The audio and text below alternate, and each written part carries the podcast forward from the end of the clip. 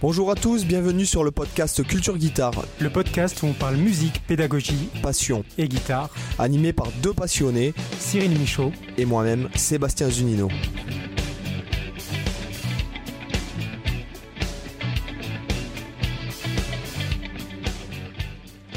Hola chicos, bienvenue sur le podcast Culture Guitare. Salut Cyril. Et salut et chicas aussi, n'oublions pas. Ouais, les chicas, c'est vrai qu'il y en a pas mal. Et aujourd'hui, nous avons l'honneur de recevoir Gaël Liger, mesdames et messieurs, s'il vous plaît. L'honneur, carrément. Bah, c'est gentil, les gars. Merci de m'avoir invité. Ça fait vraiment plaisir. Ravi d'être là avec vous. Ah, bah, merci à toi. Bah, merci d'avoir répondu à l'appel. Donc, euh, Gaël Ligier qui n'est pas Romain Morleau, du coup. C'est ça. Absolument. on, nous confond, euh, on nous confond très régulièrement. Effectivement. En fait, il y a un moyen mémotechnique qui est très simple. Moi, je suis beau et pas lui. Ah oui, effectivement, ah, je me disais. tu fais celui qui est beau, bah, c'est moi, du coup. Bon, super. Il pas parce qu'il va, il va essayer de me défoncer après. Donc pour, pour ceux qui ne, alors pour ceux qui ne sachent pas, euh, Gaël en fait est, euh, est, le binôme, on va le dire comme ça, de, de Romain Morlot sur la chaîne euh, Le Son dans les doigts, entre autres, hein, bien sûr, c'est ce dont il va nous parler aujourd'hui un petit peu, puisqu'il a beaucoup beaucoup d'activités.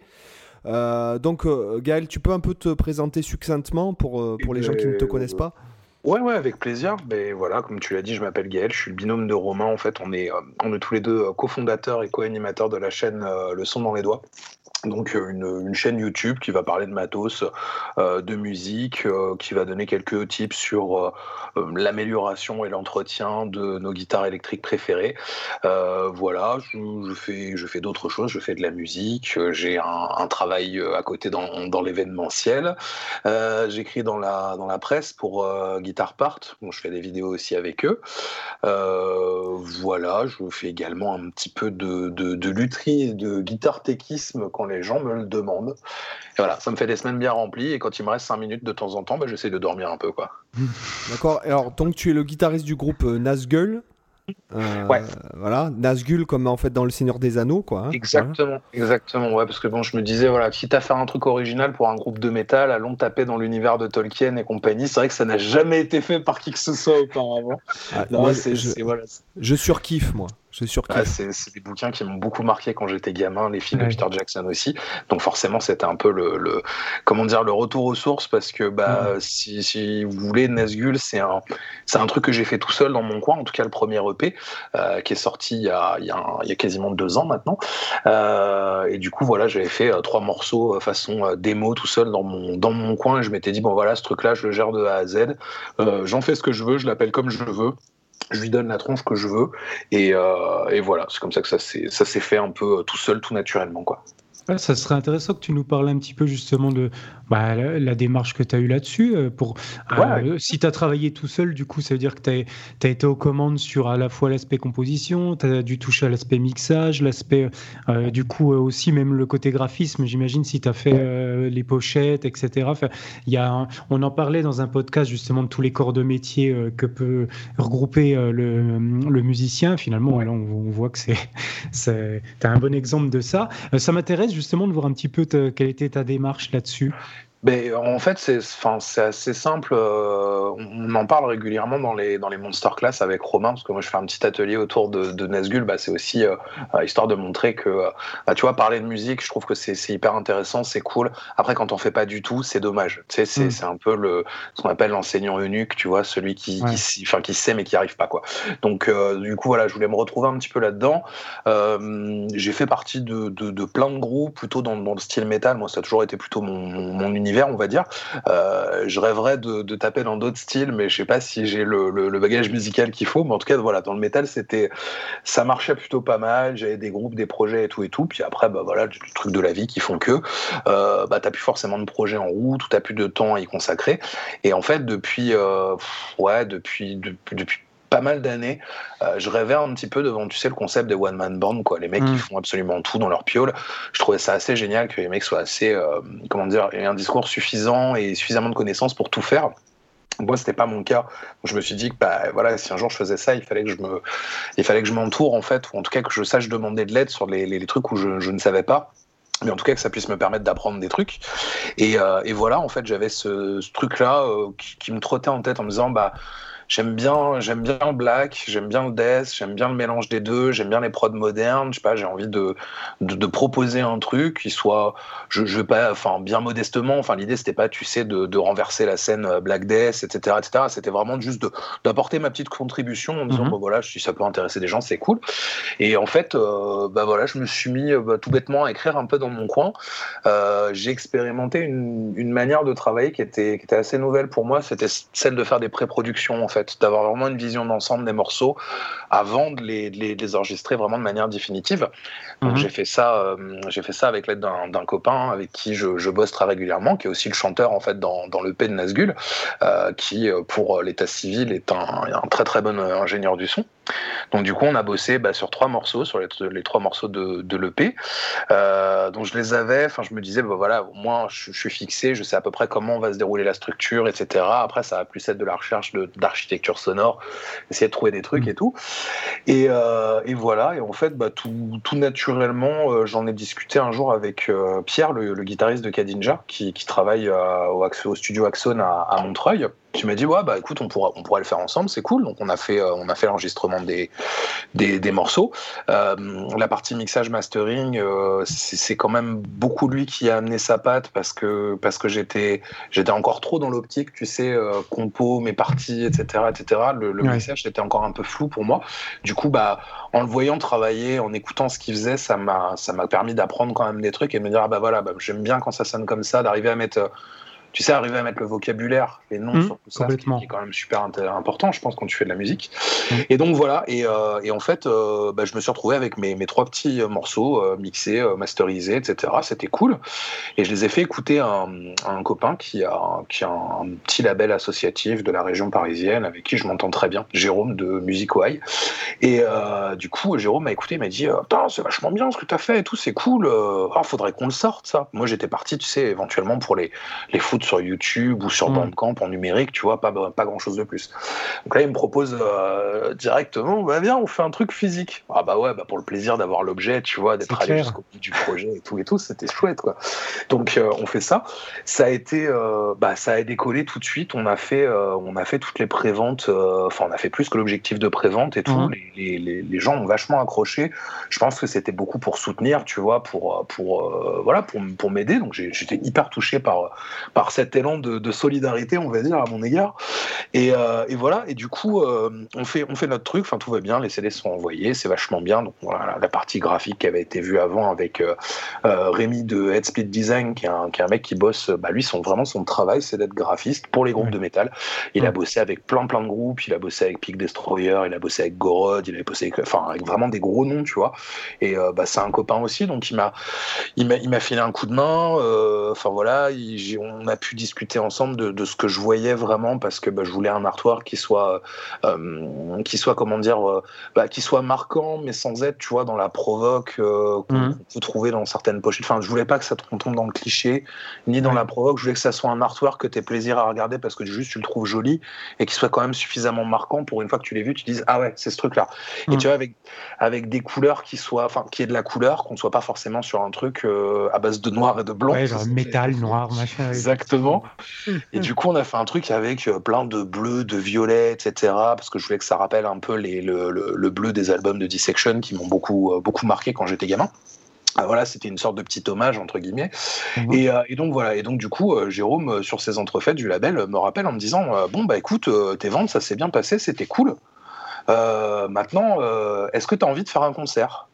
Bah, je lui dis bah ouais mais tu sais Jérôme moi je suis tout seul donc enfin euh, voilà je vais pas faire l'homme orchestre non plus enfin euh, c'est ça ça n'aurait pas vraiment de gueule et tout et tout ouais mais je te fais confiance tu connais plein de monde tu te débrouilles je vois que tu enfin voilà que tu te donnes à fond et tout c'est cool. Écoute j'ai une date et je crois qu'il m'a laissé un il m'a laissé genre deux mois mmh. avant que, de, de, faire bah, une sorte de release party bah, au, au, club à Paris donc une petite salle un peu emblématique façon un peu squat un peu crado donc ça allait très bien avec la musique. Et du coup, il, me dit ouais, bah, sur l'affiche, il y a d'autres groupes et tout, donc ça va être cool, il y aura du monde. Donc je lui demande qui sont les autres groupes. il s'agissait de Otargos et Ad Patres, qui sont bah, deux groupes. Enfin, Otargos, c'est vraiment des, comment dire, des pionniers et des vétérans de la scène black française. Euh, Ad Patres, pareil pour le death. Enfin, si tu veux, là, tu, joues avec euh, les darons. Donc toi, tu es là, tu fais ah d'accord, ok. C'est-à-dire que j'ai pas de groupe. pas la pression du ah, tout. C'est ça, Il y avait vraiment, il y avait vraiment la pression pour le coup. Et du coup, on a, enfin, je me suis démerdé, tu avec tous les copains, euh, tu vois, les copains qui faisaient de la musique, etc., qui soient loin, pas loin, etc. Enfin, pour leur dire, bah voilà, j'ai besoin d'aide. Enfin, il faut que je monte un line-up euh, live parce qu'au début, je je m'étais posé la question, qu'est-ce que je fais euh, Est-ce que je ferais ça sur genre sur un MP3 qui défile? Ouais, mais c'est un peu nul et tout machin. Donc on, a monté ça un peu à l'arrache avec le cul. On a dû répéter deux fois et on a joué ça au club. Et pour la petite histoire, en fait, parce que bon, comme si c'était pas suffisamment stressant comme comme situation, quand je suis monté sur scène, en fait, j'ai enlevé le stand-by de mon ampli et l'ampli a cramé. Donc devant tout le monde, avec les gens qui étaient là, allez, et tout. Ça faisait même parfaitement métal là. C'était très bien, ton ampli qui fait de la fumée et tout. T'es là, tu fais euh, ok. Et c'est le guitariste de Targos qui m'a dépanné. Tu sais, moi j'étais en, panique en mode comment je fais et tout. Parce que là, pour le coup, j'avais pas de spare, j'avais pas de backline, on avait balancé comme ça. Et il est arrivé, il m'a posé, euh, c'était une tête, une Marshall Valve State 100 donc, euh, enfin voilà, le, truc, euh, le truc le plus roots possible. Et t'as pas, t'as pas genre le meilleur son du monde avec ça, quoi. Bon, de toute façon, ça allait, c'était pour jouer du métal. Mais, euh, mais du coup, du coup, voilà, il est arrivé en me disant, tu veux mon ampli? Ah ouais, s'il te plaît, mec. du coup, je vais payer plein de bières après. En mode, ouais, merci, merci, c'était trop cool. Donc voilà, et on a fait notre concert comme ça. Et du coup, bah voilà, une chose en en amenant une autre. On a eu d'autres propositions de dates. On a fait des trucs assez, des trucs assez cool. On a joué en, en ouverture du United Guitars Fest, euh, le, truc de United Guitars, là, organisé par Ludovic Egraz, de, de guitare extrême. Donc c'était assez marrant parce que tout le monde était venu pour voir, bah, tu sais, jazz, world music, des guitares héros et tout, puis tu fais jouer un espèce de d'obscur groupe de Black Death en premier, avec des gens qui crient et tout, euh, etc. Donc les gens étaient là un peu de Ah, c'est intéressant, c'est un peu agressif quand même et tout. Donc voilà, c'était assez marrant. Et puis bah, petit à petit, le line-up s'est stabilisé. Et maintenant, en fait, c'est bah, c'est plus vraiment un projet solo, c'est plutôt, plutôt un groupe. Vous êtes euh, combien du coup? On est six. Euh, on est six. Il y a deux guitares, une basse, une batterie et deux chants. Euh, on a une, euh, on, a, un chant masculin, un chant féminin, et on a une chanteuse qui, qui sait vraiment bah, chanter comme on chante dans le métal. Donc c'est assez cool parce que ils ont pas du tout le même grain entre entre les, les deux voix et tout. Puis elle, elle est capable d'alterner sur des trucs très très comment dire vachement hurlés et du chant enfin du chant lyrique quoi, parce que c'est son mmh. la base. Donc c'est cool parce que ça permet de, de mettre plein d'ambiance. Tu vois, on n'est pas obligé d'utiliser des etc. Même euh, tout ce qui est tout ce qui est fait en termes de pas d'orchestration, mais tu vois de passage un peu atmosphérique entre les morceaux et tout, tout est fait euh, entre guillemets à la main sur scène directement, donc avec mm. le côté live et tout, parce qu'on voulait conserver un peu ce truc-là. Et on voulait plus organique. C'est ça, puis on voulait pas se prendre la tête. Enfin, tu vois, c'est c'est très cool d'avoir, tu sais, le Mac qui tourne avec ta session ouverte, on clique, etc. Tu gères mm. tes des patchs MIDI et compagnie, mais euh, on voulait retrouver un peu ce côté, bah, on est un groupe, on joue, euh, on transpire, on se regarde et, on aime bien parce qu'on passe des bons moments ensemble. Quoi. Mm. Donc voilà. Et les gars, faut pas me laisser parler, euh, faut pas me lancer pas parce que je suis ultra bavard, on en a pour 6 heures là. ah bah non, non, non c'est au contraire. Ah oui, c'est vachement intéressant parce que en fait, c'est là où tu vois à quel point, quand tu es musicien, le réseau c'est super important.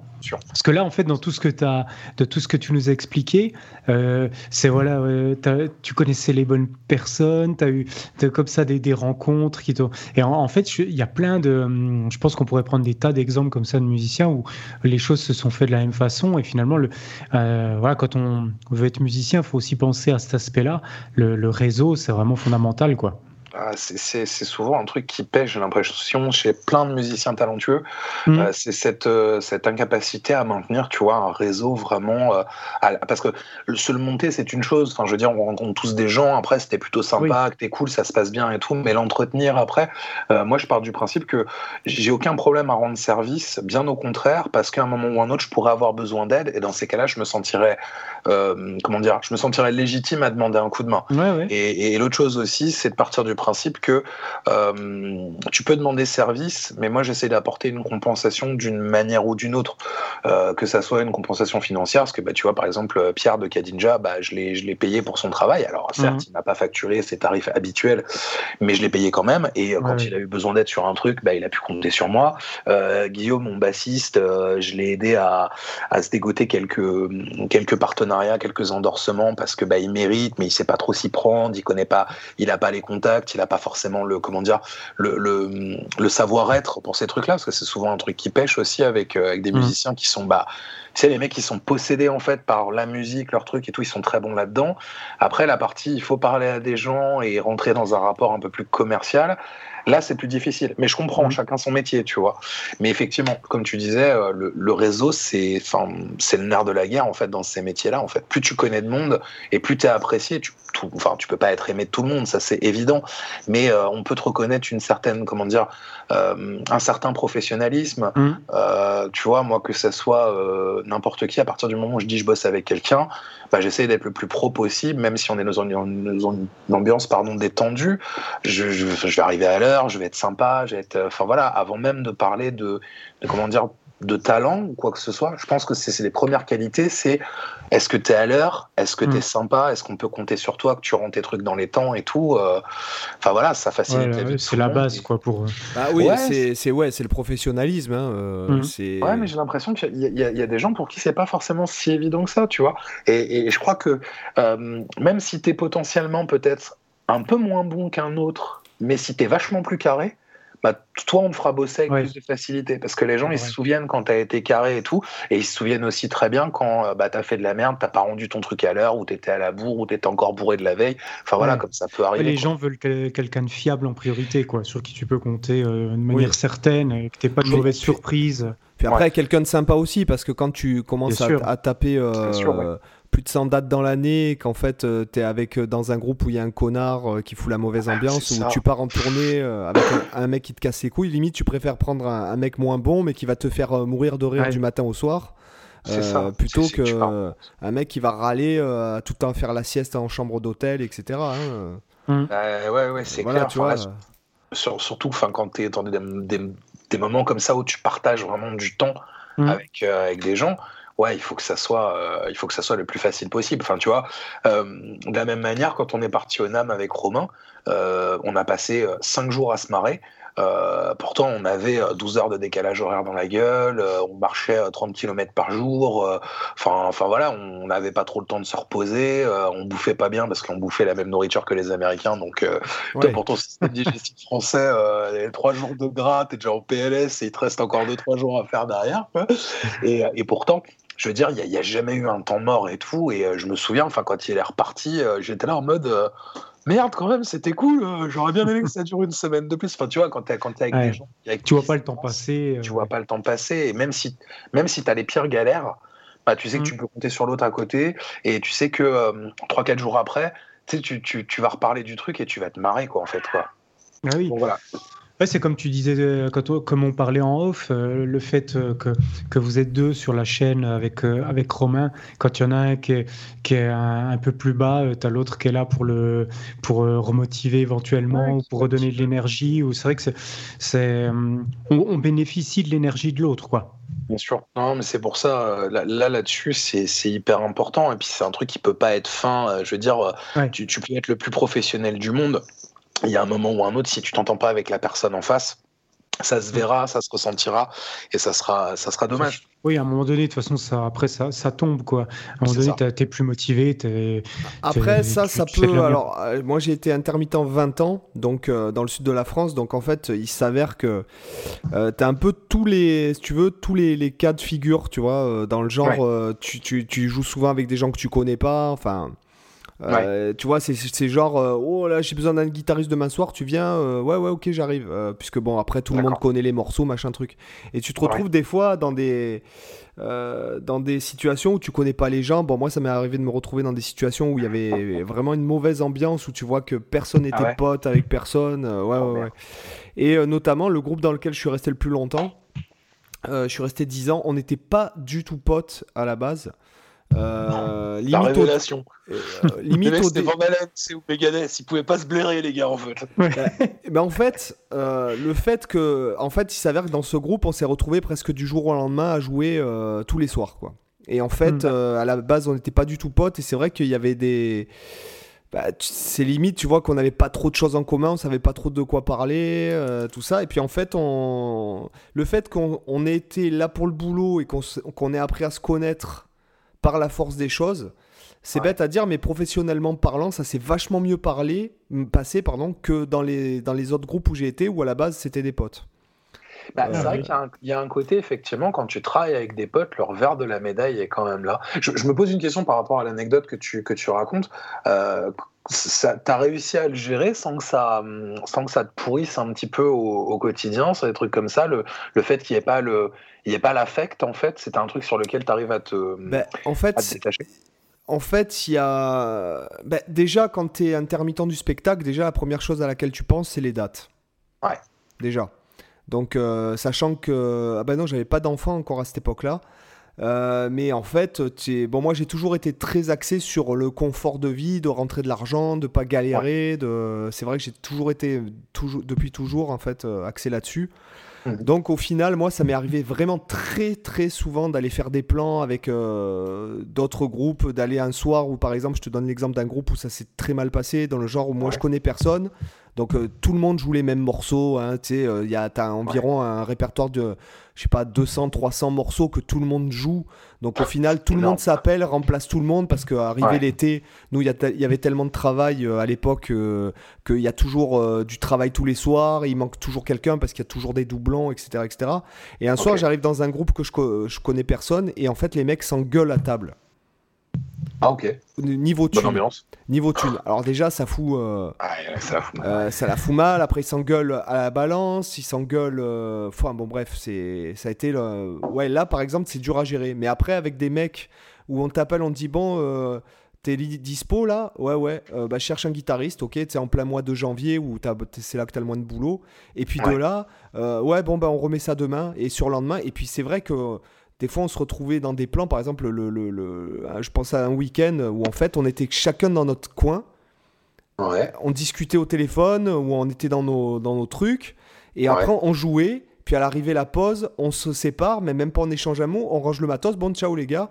Euh, hmm. Quand est-ce qu'on se voit? Bah demain, euh, demain, allez, ouais, ouais, demain à quelle heure? Ouais. Et puis ça pendant, euh, pendant presque deux ans, on va dire on va dire qu'on a cassé. Il y a eu, ouais, il y a pas vraiment eu de, dissonance, mais au début c'était un peu l'indifférence. On était là pour prendre du pognon, on se voyait, euh, bon, on répétait pas à l'époque. comme des collègues de travail, quoi. Ouais, tu viens faire ton shift et puis une fois que tu as terminé, merci, bonsoir. Voilà, c'est ça. Et puis après, c'est vrai que je pense que là où j'ai où où il y a vraiment quelque chose qui s'est là où j'ai senti qu'il y avait eu une, une, once de fraternité dans ce groupe, c'est euh, en fait quand on a trinqué parce que ma femme était ah, en l'alcool.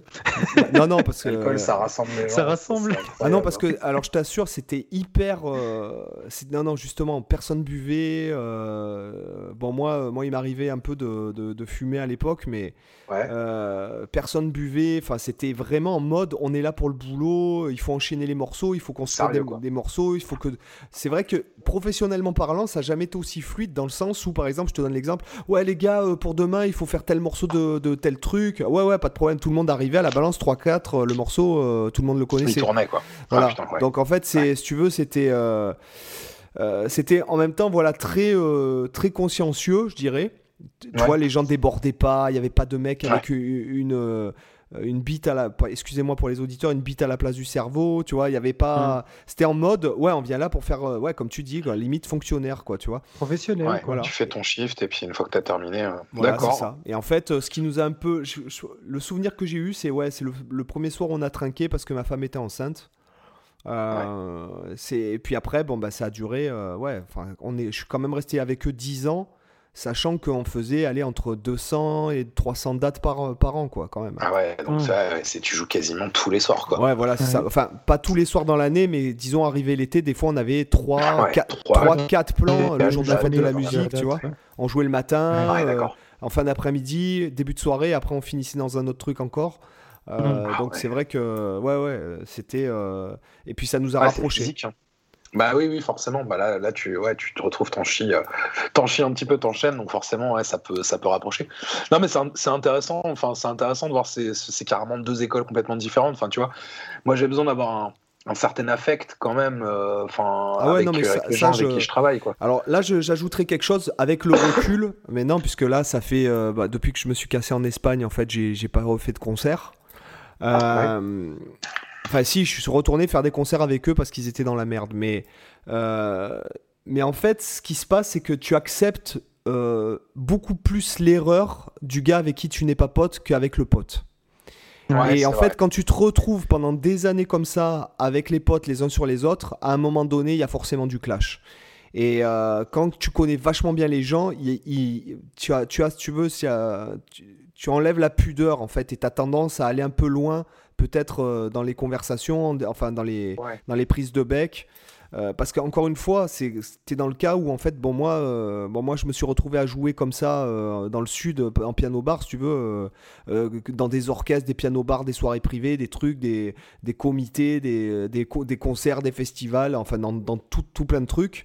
Et c'est vrai que quand tu vis avec les gens, quand ça commence à faire un peu longtemps, tu as tendance à euh, te prendre plus la tête avec euh, des gens avec qui tu as justement un affect fort au départ, puisque euh, tu as l'affect positif, mais tu as aussi l'affect négatif finalement. Parce que quand tu es les uns sur les autres, comme ça, tu, bah, c'est bête, mais tu acceptes moins l'erreur, quoi. Toi, un mec que tu connais pas qui va oublier un câble ou un truc, euh, bon, j'ai pas d'exemple concret, mais tu vas dire, mm. ouais, bon, ça va, il a oublié. Quand c'est ton pote, tu commences à dire, putain, tu fais chier, quoi. Putain, t'es relou, mm. c'est la quatrième fois. Ouais, effectivement, c'est vrai que tu, peux, être un peu moins tolérant.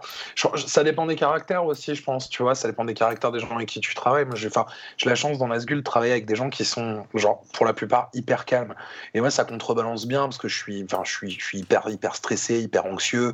J'ai envie de bien faire. Euh, je me, je me prends beaucoup la tête, je réfléchis, euh, je réfléchis énormément et tout et tout.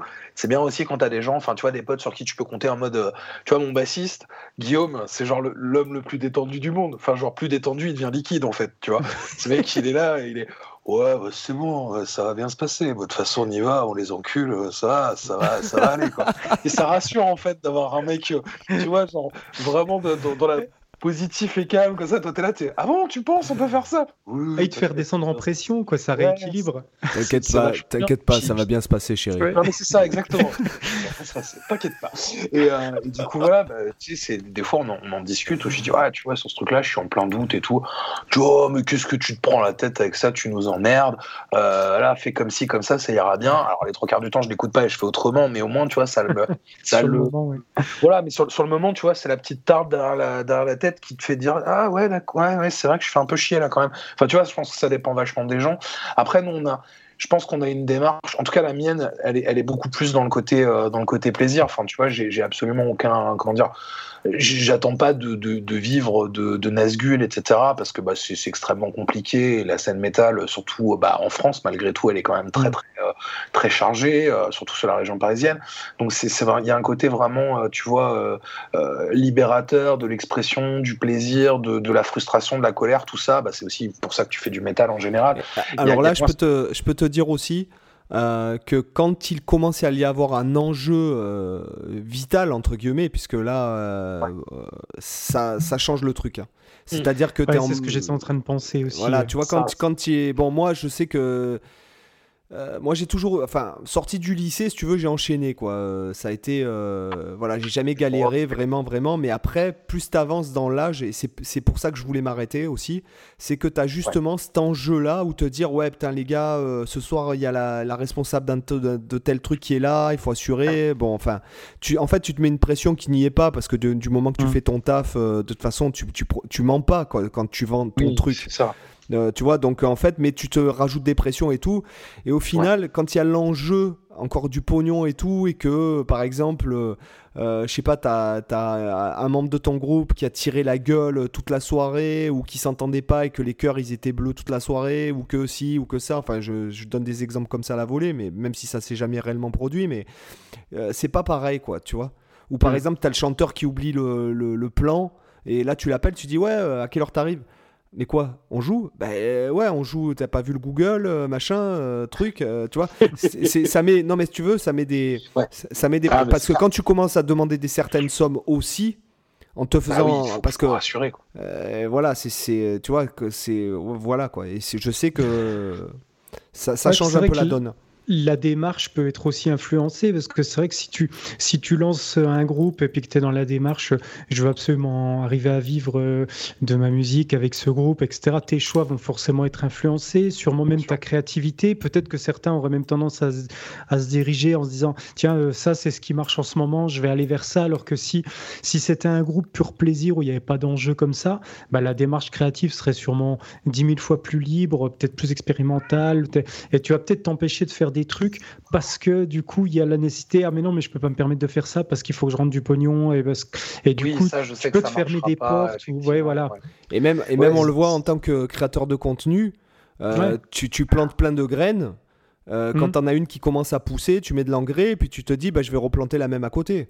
Euh, c'est une image, mais moi c'est un peu comme ça que je fonctionne. Hein, mais moi il y a des trucs que je hein. préférerais faire. Tu vois, je te, je te donne l'exemple par exemple. Euh, si vraiment je faisais ce que j'aime, mais je vivrais pas du tout de ce que je fais. Euh, hmm. clairement. Euh, parce que moi, ce qui me plaît, c'est les trucs, voilà, un peu, un peu spécifiques. Mais j'ai qu'à voir. je fais un, tuto sur la, pentatonique, par exemple. Je fais beaucoup plus de vues que quand je fais un tuto sur les modes à transposition limitée de Messiaen ou hmm. sur les 10 leaks fusion dans le style jeu out, quoi, tu vois. Et en fait, c'est aussi, voilà, ça influence. Après, quand tu tu attends euh, une performance, je dirais, euh, euh, financière, entre guillemets, tu te dis, bon, ouais, c'est peut-être peut ça, on va, je vais moins le faire, quoi. Tu vois ouais, c'est sûr. Non, enfin, j'en suis conscient. Enfin, tu vois, dans le dans le metal et surtout dans le black, il y, a un truc qui marche très bien. Enfin, le, le, le black metal français, c'est un truc qui fonctionne à l'heure actuelle. Euh, mm. Alors, pour en vivre correctement, c'est autre chose. Mais des groupes comme euh, Alceste, euh, Regarde les hommes tombés, The Great Old Ones, etc., c'est des groupes qui sont rentables, entre guillemets, et qui peuvent intéresser et qui intéressent des labels, des tourneurs, etc il y a une codification de ce style-là et tu sais très bien ce qui va fonctionner. À l'heure actuelle, tu fais un truc euh, où euh, il y a des éléments de, du, on va dire, du, style black metal, où tu vas bah, peut-être euh, casser un petit peu les codes ou en utiliser d'autres, etc. Tu sais que ça va fonctionner et tout et tout. Et effectivement, si tu veux percer dans, dans ce truc-là, ou en tout cas être visible, être invité, je ne sais pas, genre au Hellfest ou à d'autres trucs comme ça, tu sais qu'il y a ces codes-là, tu, tu pourras pas y couper. Ça mm. va être beaucoup plus dur de, de faire sans. Après, bon, bah, c'est oui, effectivement, c'est un choix. Euh, pardon. C'est un choix personnel. Est-ce que, est que tu le fais, euh, est-ce que tu le fais pour euh, entre guillemets pour le côté cathartique du truc, pour le côté créatif, ou est-ce que tu le fais dans l'espoir de bah, d'en vivre à un moment, ou, en tout cas de, que ça soit une source de revenus, quelle qu'elle soit. Mais, mais ouais, je trouve, ça assez intéressant de confronter nos deux, nos deux trucs parce que toi, ce que tu, ce que tu fais, Seb, c'est, enfin, moi, je trouve ça, je trouve ça ouf. tu vois, quand tu me dis, ouais, il y a un répertoire, il y a 200, 300 morceaux. Bah, là, tu fais, ouais, bah, moi je connais 10 morceaux et c'est les morceaux de mon ah, groupe. Là, je vais te dire un truc. Je vais, te dire un truc avec ce. Bon, déjà, c'est il y a une grosse part d'habitude déjà. J'imagine. Euh, après, tu en fait, tu retiens plus vraiment le morceau, tu retiens euh, les degrés, quoi. Et après, du coup, en fait, euh, c'est ça. Mais, mais en fait, dans, dans ce groupe-là que j'ai eu à la fin, puisqu'en fait, on faisait tout. Hein. On faisait le jazz, donc euh, apéro jazz machin, on faisait l'apéro style bossa machin truc, on faisait euh, l'acapella pour les mariages à l'église, on faisait ah les trucs euh, funky machin truc, acid jazz, funky, soul et compagnie.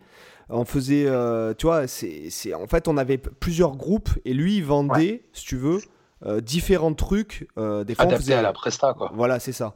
Et en fait, quand on, la dernière fois que je me souviens qu'on avait recensé tous les morceaux qu'on connaissait, donc en duo acoustique, en mode euh, jazz et tout, il y avait plus de 800 morceaux dans le répertoire. Oh, putain la vache. Et, toi, c'était quoi, c'était quoi le style qui te, enfin, dans quoi tu t'éclatais le plus comme, euh, ben, type de presta? Moi, en fait, dans ce, dans ce groupe-là. Euh, je m'éclatais vraiment parce que déjà ils étaient déjà ils aimaient en fait ils donnaient le fait que je quand je suis rentré dans ce groupe en fait j'étais à fond dans le jazz et le jazz fusion. Et eux donnaient vachement de crédit au fait qu'un gars qui fait du jazz, c'est forcément euh, un avantage. Et en fait, du coup, on s'est passé de clavier. Et tout ce qu'on faisait, moi, je l'arrangeais guitare seul, en fait. Mmh. D'accord. Et donc, en fait, pour moi, c'était euh, voilà, c'était le panard parce que Euh, parce que en fait je faisais des par exemple on faisait beaucoup de Jamiroquai de trucs comme ça où tu as quand même pas mal de claviers donc je cherchais des sons euh, et c'est vrai que bon j'avais franchement j'avais fait des, des, bons arrangements euh, sur, sur beaucoup beaucoup de morceaux. D'ailleurs c'est ce qui m'a permis en fait de faire ça c'est ce qui m'a permis de faire plus de 1000 backing tracks sur ma chaîne quoi. Clairement parce que en fait, toutes les idées, toutes les idées que, qui viennent de, des backing tracks, c'est des trucs. Ouais, je me dis ouais, d'accord, ok. Alors je prends ça, ça, ça, je le mélange avec ça. Je fais tel son, je fais tel renversement d'accord, je fais ci, je fais ça. Voilà et. Mais euh, franchement, je, je, kiffais tout euh, avec eux. C'était vraiment. C'est pour ça que j'y suis resté 10 ans aussi. C'est parce que j'aurais jamais pu rester dans un orchestre, euh, par exemple, de bal ou de trucs comme ça. Ça Moi, je, par exemple. j'ai eu l'impression de tourner en rond. Quoi, ah ouais. Puis en fait, moi, si tu veux, je supporte pas le fait de ne pas m'approprier le truc. C'est-à-dire que de jouer la vraie partie de guitare, euh, ça m'est déjà arrivé d'aller dans, un groupe, on me dit ouais mais là c'est pas la bonne partie de guitare. Je dis ouais mais je m'en branle de la vraie partie de guitare moi. Si je préfère faire celle-là. ce que je veux putain. Ouais voilà tu vois. Mais je sais qu'il y a des gens qui sont très partisans de, de ce type-là. donc c'est puriste quoi d'être euh, fidèle au CD, mais moi je m'en fous, puisque de toute façon, euh, s'il manque un instrument, il n'y a pas les cuivres, il n'y a pas le clavier, la vraie partie de guitare, il faut il faut l'embellir. C'est comme, mm. je te donne l'exemple, quand on est à deux, euh, qu'il n'y a pas de bassiste, il n'y a pas de batterie, il faut que dans ta partie de guitare, on entende la partie de guitare, la ligne de basse et un afterbeat de batterie.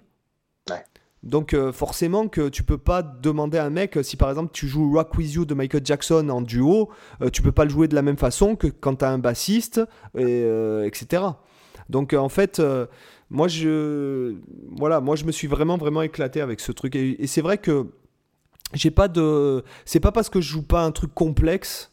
Par exemple, c'est vrai que bon, hmm. moi j'adore le jazz fusion et tout ça, mais euh, quand je joue un truc très simple, bah, j'ai une autre attention dans le truc et j'essaye de faire ma partie pour faire en sorte que ma partie rentre pile poil dans ce qu'il faut, avec le son qu'il faut, euh, pile poil avec le charlet, les ghost notes, euh, que je laisse du terrain à la basse si sa partie elle est plus importante que la mienne, qu'il y ait une différence entre les parties pour pas que ça, pour qu'on sente une dynamique différente entre le couplet, le refrain, le pont et tout ça.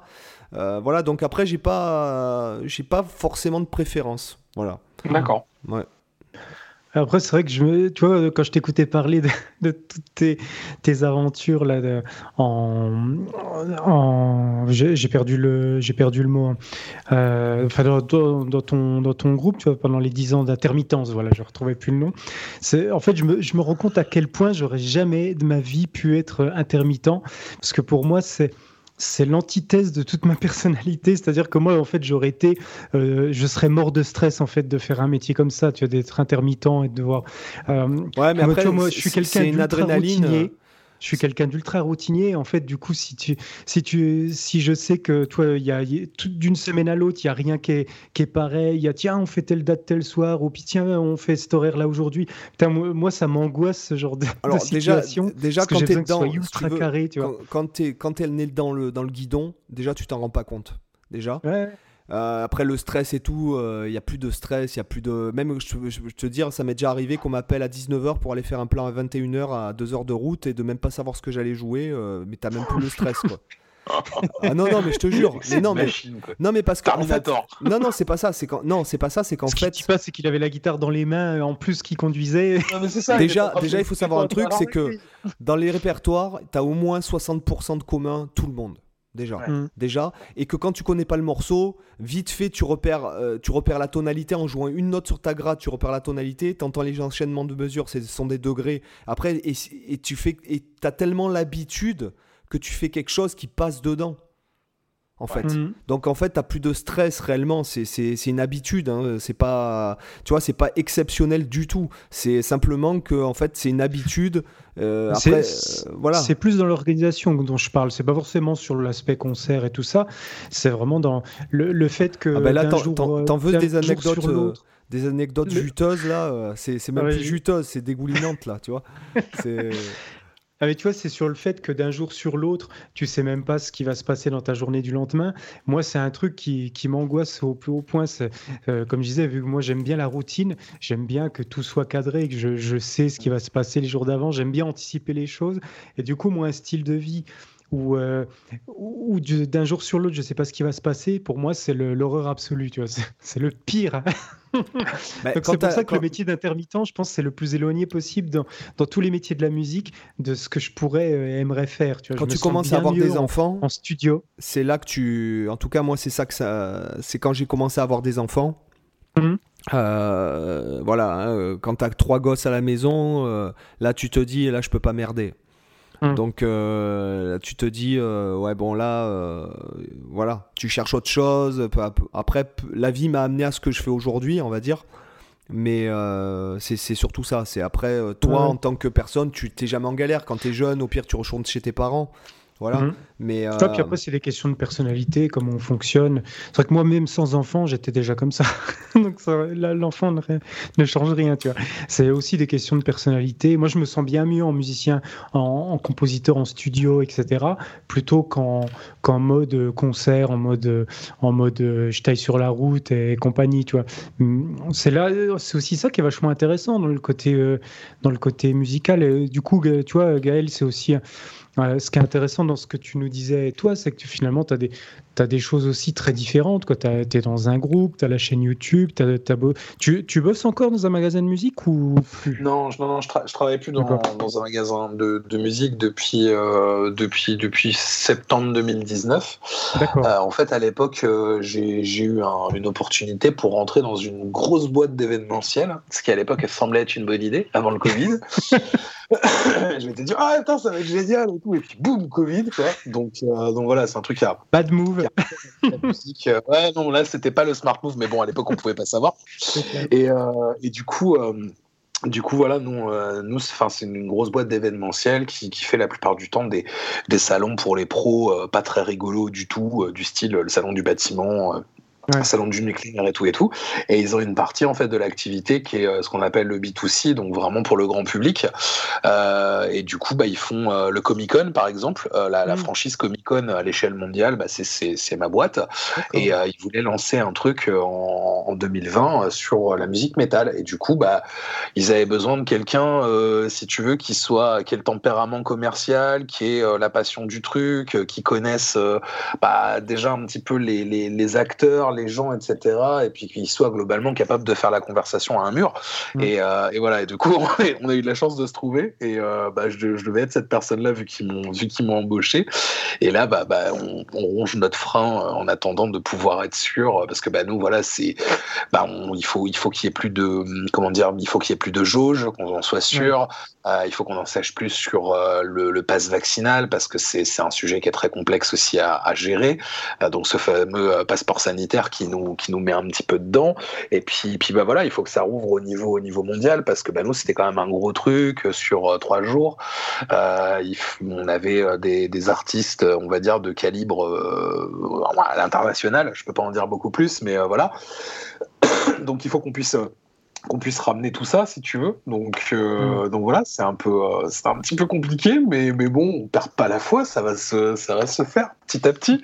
Et donc voilà, donc, du coup, non, non, j'ai fait. Euh, en fait, j'ai commencé à bosser chez euh, chez Woodbrass euh, un peu un peu par hasard entre guillemets, parce que bah, à l'époque Julien Bitoun y était.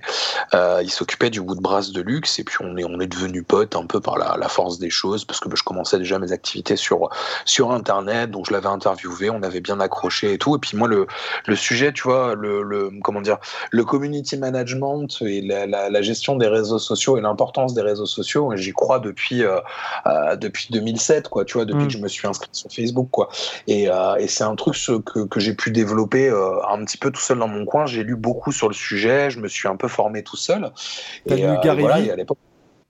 Euh, non, non, non. Je t'avoue que pour, le coup, j'ai pas, j'ai pas, j'ai pas spécialement fait dans, l'ouvrage, mais j'ai, euh, j'ai eu l'occasion de lire pas mal d'articles en fait, euh, un peu dans tous les, dans tous les sens possibles et imaginables sur sur le sujet, de faire aussi un peu mes tests parce qu'à bah, chaque fois, bah, dans tous les projets musicaux, j'étais le seul à avoir un peu, un peu d'appétence, on va dire, pour les réseaux sociaux. Donc c'était moi qui me mmh. retrouvais à gérer au moins la page Facebook avant l'arrivée d'Instagram. donc voilà. Et du coup, en fait, bah, Woodbrass, c'est c'était, enfin, c'est une, une enseigne à l'heure actuelle qui a malheureusement très mal négocié l'arrivée sur le web. Euh, avec, euh, bah, à l'époque où moi j'y étais, donc c'est-à-dire 2016, euh, ils, avaient à peu près 4-5 ans de retard sur ce qui se faisait déjà bah, chez, chez Andertons, chez d'autres d'autres grosses enseignes, on va dire, ou même chez Thomann par exemple. Mm-hmm c'était pas forcément les mêmes moyens non plus financiers derrière, mais euh, ils avaient encore du mal à comprendre, si tu veux, que bah, investir, euh, investir des sous dans quelqu'un qui sait comment tourner des postes, faire en sorte qu'il y ait euh, du, du reach, qui sait aussi bah, faire de la création de contenu, qui sait bah, qu'il soit suffisamment, comment dire, quel savoir-faire et le savoir-être pour parler avec des artistes et les faire intervenir dans, dans, dans ce genre de trucs. Enfin voilà, c'était difficile, donc on a, on a essayé de les convaincre avec Julien, ça s'est plus ou moins bien bien passé.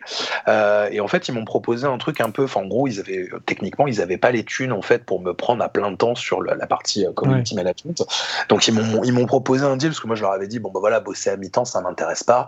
Euh, moi, c'est soit un plein temps, soit merci bonsoir. Et, et du coup, bah, j'avais fait ça et en même temps, je m'occupais de l'atelier lutherie à Woodbrass. Donc pour moi, c'était un petit peu le un petit peu la, consécration parce que bah, je, je, faisais déjà pas mal de, de réparations, d'améliorations sur des guitares de, tout type. Et puis là, c'était l'occasion, en fait, euh, bah, d'en faire beaucoup, beaucoup et, mm. d'apprendre par l'expérience et de se, former un peu tout seul. Et puis avec, de, avec des marques, tu vois, par exemple, on a eu euh, Taylor qui nous a formés sur, euh, sur leur lutherie, leur construction. C'était hyper intéressant. donc voilà, quand Julien est parti, de, de Woodbrass euh, parce que bah, lui il voulait euh, bah, voguer vers, euh, vers d'autres horizons. Bah, la direction m'a un peu entre guillemets naturellement proposé de, bah, de reprendre le Woodbrass de luxe. Donc j'y suis resté un, un, petit moment. Donc là, le, Woodbrass de luxe en fait c'était l'appartement privé qu'il y avait au troisième étage rue Jean Jaurès, enfin boulevard Jean Jaurès à Paris, où il y avait bah, des guitares custom shop, une cabine mm. d'enregistrement studio et tout et tout. Donc c'était vachement chouette parce que bah, voilà c'était une autre clientèle, c'était c'était d'autres produits, tout simplement. Euh, et voilà, et en fait, bah, on va dire peut-être quoi, euh, huit mois, un an après, euh, j'ai eu la proposition carrément bah, de m'occuper d'un magasin complet. Donc c'était Metal Guitar à, Paris. Et en fait, moi, c'était ben, clairement parce que c'était des instruments pour les métalleux, euh, par des métalleux, etc. Donc ça me, ça me changeait un petit peu, du, on va dire, du, du néo-vintage que je voyais, que je côtoyais, tu vois. Donc mm. c'était assez chouette. Et il y avait tout le côté, bah, tu gères un magasin de A à Z. Donc des fois, tu fais des trucs pas passionnants du tout, du style. Euh, euh nettoyer les guitares et passer la serpillière. Et puis bah, des fois, euh, tu accueilles un artiste qui vient pour euh, un clinique ou une démo, tu, tu, tu, vas gérer de l'import avec d'autres pays, tu vas organiser l'arrivée d'une marque et une implantation. Euh, enfin voilà, c'était super cool quoi. Donc euh, j'y suis resté, euh, j'y suis resté un petit moment et puis bah, bah comme comme d'habitude, enfin tu vois une, histoire de réseau, etc. J'ai eu l'opportunité de d'aller de passer chez un fournisseur. Euh, chez euh, Arbiter France, donc qui, qui, importait des marques euh, à l'époque comme Blackstar, mm. Eventide, Adam Audio, etc. Enfin, tu vois, il y avait vraiment un... matos, là. il y avait un chouette catalogue. Alors c'était, c'était pas forcément trop porté guitare. Moi, j'aurais bien aimé qu'il y ait un peu plus de, un peu plus de gratte, mais ça m'a permis bah, de me former sur plein d'autres choses. Enfin, tu vois, bah, par exemple, les enceintes de monitoring, c'était pas du tout mon univers. Mm. J'ai eu la chance de tomber sur un chef de produit qui en plus était un pote, Jason, qui était euh, qui était hyper hyper calé en tout ce qui était studio. Euh, on mm. avait euh, les, synthés merde teenage audio engineering. Donc c'est du synthé modulaire vraiment super cool. Moi j'y connaissais rien. Enfin tu vois tout, tout le monde de l'électro etc c'était quelque chose de d'assez nouveau pour moi. Et en fait bah, il, m'a appris plein plein de trucs. C'était hyper intéressant quoi. Donc voilà j'y suis resté un moment. Et après il y a eu le, le fameux plan dans l'événementiel qui à l'époque était était une bonne idée quoi. Donc voilà. Du coup, euh, du coup non, je ne travaille plus en magasin de musique. Et en fait, bah, à l'heure actuelle, euh, euh, si je devais y rebosser, je voudrais que ça soit un truc vraiment dans le service, tu vois, un truc, un truc plus, plus axé, par exemple, lutherie. Conseil clientèle, en gros. Pas forcément, tu vois, plus travailler sur des problèmes techniques, sur des instruments. Moi, c'est un truc qui m'éclate carrément, tu vois. J'entends t'amènes une gratte, elle marche plus. Euh, Le mm. mec en face, c'est pas trop pourquoi, parce que lui, bah, son taf, c'est de la jouer, c'est pas de savoir que son fil de masse est déconnecté à tel endroit, tu vois. Mm. et du coup, bah voilà, faire le diagnostic, faire le truc, enfin, tu vois, juste le, le, simple fait d'avoir, bah, tu vois, les, le guitariste, quand tu lui sauves la peau en lui disant, bon, là, c'est un peu chaud, mais je peux te faire une réparation, ça va tenir un petit peu, mais il faudra que tu me la ramènes, tu peux assurer ton, ton truc, etc. Enfin, tu vois, c'est toujours des, des, moments qui sont assez chouettes. Puis des fois, tu bosses sur des, des beaux instrus, c'est hyper agréable. Du coup, tu as déjà fait euh, euh, des stages avec des luthiers euh, pour, pour pareil, apprendre sur certains aspects spécifiques? Ouais, ouais. Vraiment, tu es resté en mode bah, route. Non, non, non, non, pour le coup, j'ai essayé de formaliser quand même assez, assez rapidement parce que je pense qu'il y a des trucs. Enfin, tu, si, si t'as pas quelqu'un qui sait, qui te montre, en fait, tu, tu peux pas, enfin, tu peux pas, tu peux pas l'acquérir tout seul. Enfin, ou alors si tu peux, mais ça va être très compliqué, très, long et, très tu peux pas massacrer, voilà, tu peux pas massacrer 12 grattes avant d'arriver à un résultat cohérent. Et du coup, euh, du coup, voilà, donc j'avais fabriqué une guitare entièrement de, de, A à Z chez Wild Custom Guitar à l'époque. Mm. Euh, j'avais économisé un moment et puis je m'étais payé le stage parce qu'en gros, le stage, tu payes, bah, tu payes ta guitare, quoi coup avec euh, avec l'aide de, de, Julien, euh, le, le, luthier, euh, bah voilà, bah partir vraiment de la sélection du bois et comment tu sélectionnes ton bois, comment tu fais, tracer ton, ton gabarit, faire ton truc et tout, parce que c'était vraiment c'était une forme qui n'existait pas, donc on a fait plein de trucs, mm. débiter ton manche, le fretter, etc., travailler sur la planif, faire ton électronique, etc. Enfin c'était vraiment c'était vraiment chouette. J'ai eu l'occasion de faire deux trois trucs aussi à, à l'atelier Kraken à l'époque dans le Jura, où là j'ai appris un peu un peu plus, euh, comment dire, les, c'était des trucs qui étaient qui avaient plus rapport à l'entretien, euh, tu vois, l'entretien, les réparations, euh, du style planification de, de fret, mmh. des trucs qui sont super utiles en fait et qui, qui, te facilitent la vie pour plein de trucs quoi.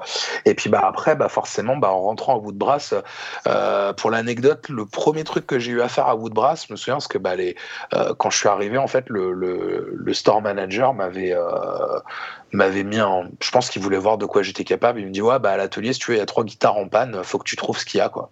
Et en fait, euh, c'était trois guitares électriques et c'était trois merdouilles d'électronique à chaque fois. Enfin, tu vois, ça prenait 5 mm. minutes, quoi. Donc j'étais revenu à 20 minutes après en mode Bon, bah c'est bon, euh, c'est réglé, c'est réparé, qu'est-ce qu'on fait maintenant?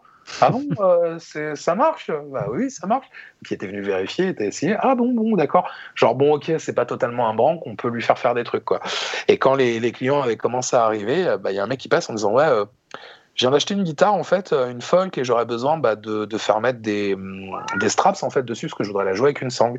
Alors bon, je commence par lui expliquer que oui, bah il y a le strap arrière, ça c'est bien et tout, il y a pas de problème. Et après que historiquement, euh, bah, voilà, tu mets un petit lacet au niveau du sillet, etc. Et puis bah comme ça, t'es pas obligé de percer.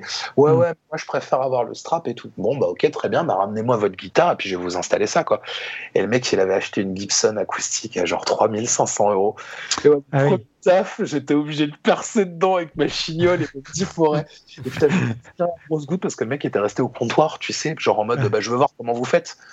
et, en fait, euh, va faire un tour, je sais pas, va prendre un café, on revient dans 10 minutes, quoi. Le stress, pour ça s'était bien passé, cela dit, mais. Euh, putain, ah, mais t'as, juste la pression à la con, euh, tu sais que tu vas bien faire ton taf, mais le simple fait que t'as une guitare qui vaut la peau du cul entre les mains, du coup. à l'époque, c'était genre un truc comme ouais, de deux mois et demi de salaire, nickel, et puis bah, qui vient de l'acheter en mode bon bah ça sera la dernière guitare que j'achète avant hmm, quelques années je pense euh, donc voilà donc euh, t'as intérêt à ce que ça se passe bien. Ah bah oui oui je vais faire je vais faire des efforts il y a pas de souci quoi. Donc euh, donc voilà ouais ça ça s'était fait un petit peu comme ça. Puis bah mine de rien enfin toute cette période là elle a été vachement vachement riche en contact parce que bah c'est à cette époque là que j'avais j'avais rencontré les, les, les, copains de Guitar Parts magazine euh, et en fait, on avait sympathisé euh, assez rapidement. Et puis, bah, on posait la question à un moment, on m'a dit ah, bah, ça, te dirait de, faire un test euh, pour, pour Guitar Part? Ah, Bah ouais, ouais, carrément. Enfin, même si le Guitar Part, je lisais ça quand j'étais gamin avec ouais, c'est clair, pareil. Il y avait le côté vraiment, putain, enfin, genre, je vais avoir mon nom dans le magazine, quoi. Tu sais, il y a le petit côté accomplissement, quoi. Et, du coup, euh, bah voilà, il m'avait envoyé une guitare et tout. J'avais fait mon truc. Alors tu sais, c'est en plus c'est la presse, donc tu vois, c'est encore un autre univers. Tu dois rendre, euh, tu dois rendre un certain nombre de caractères, espace mm. compris. Il faut que tu fasses ton truc. Il faut que tu aies ton chapeau d'introduction. Il faut que tu aies ta petite fiche technique.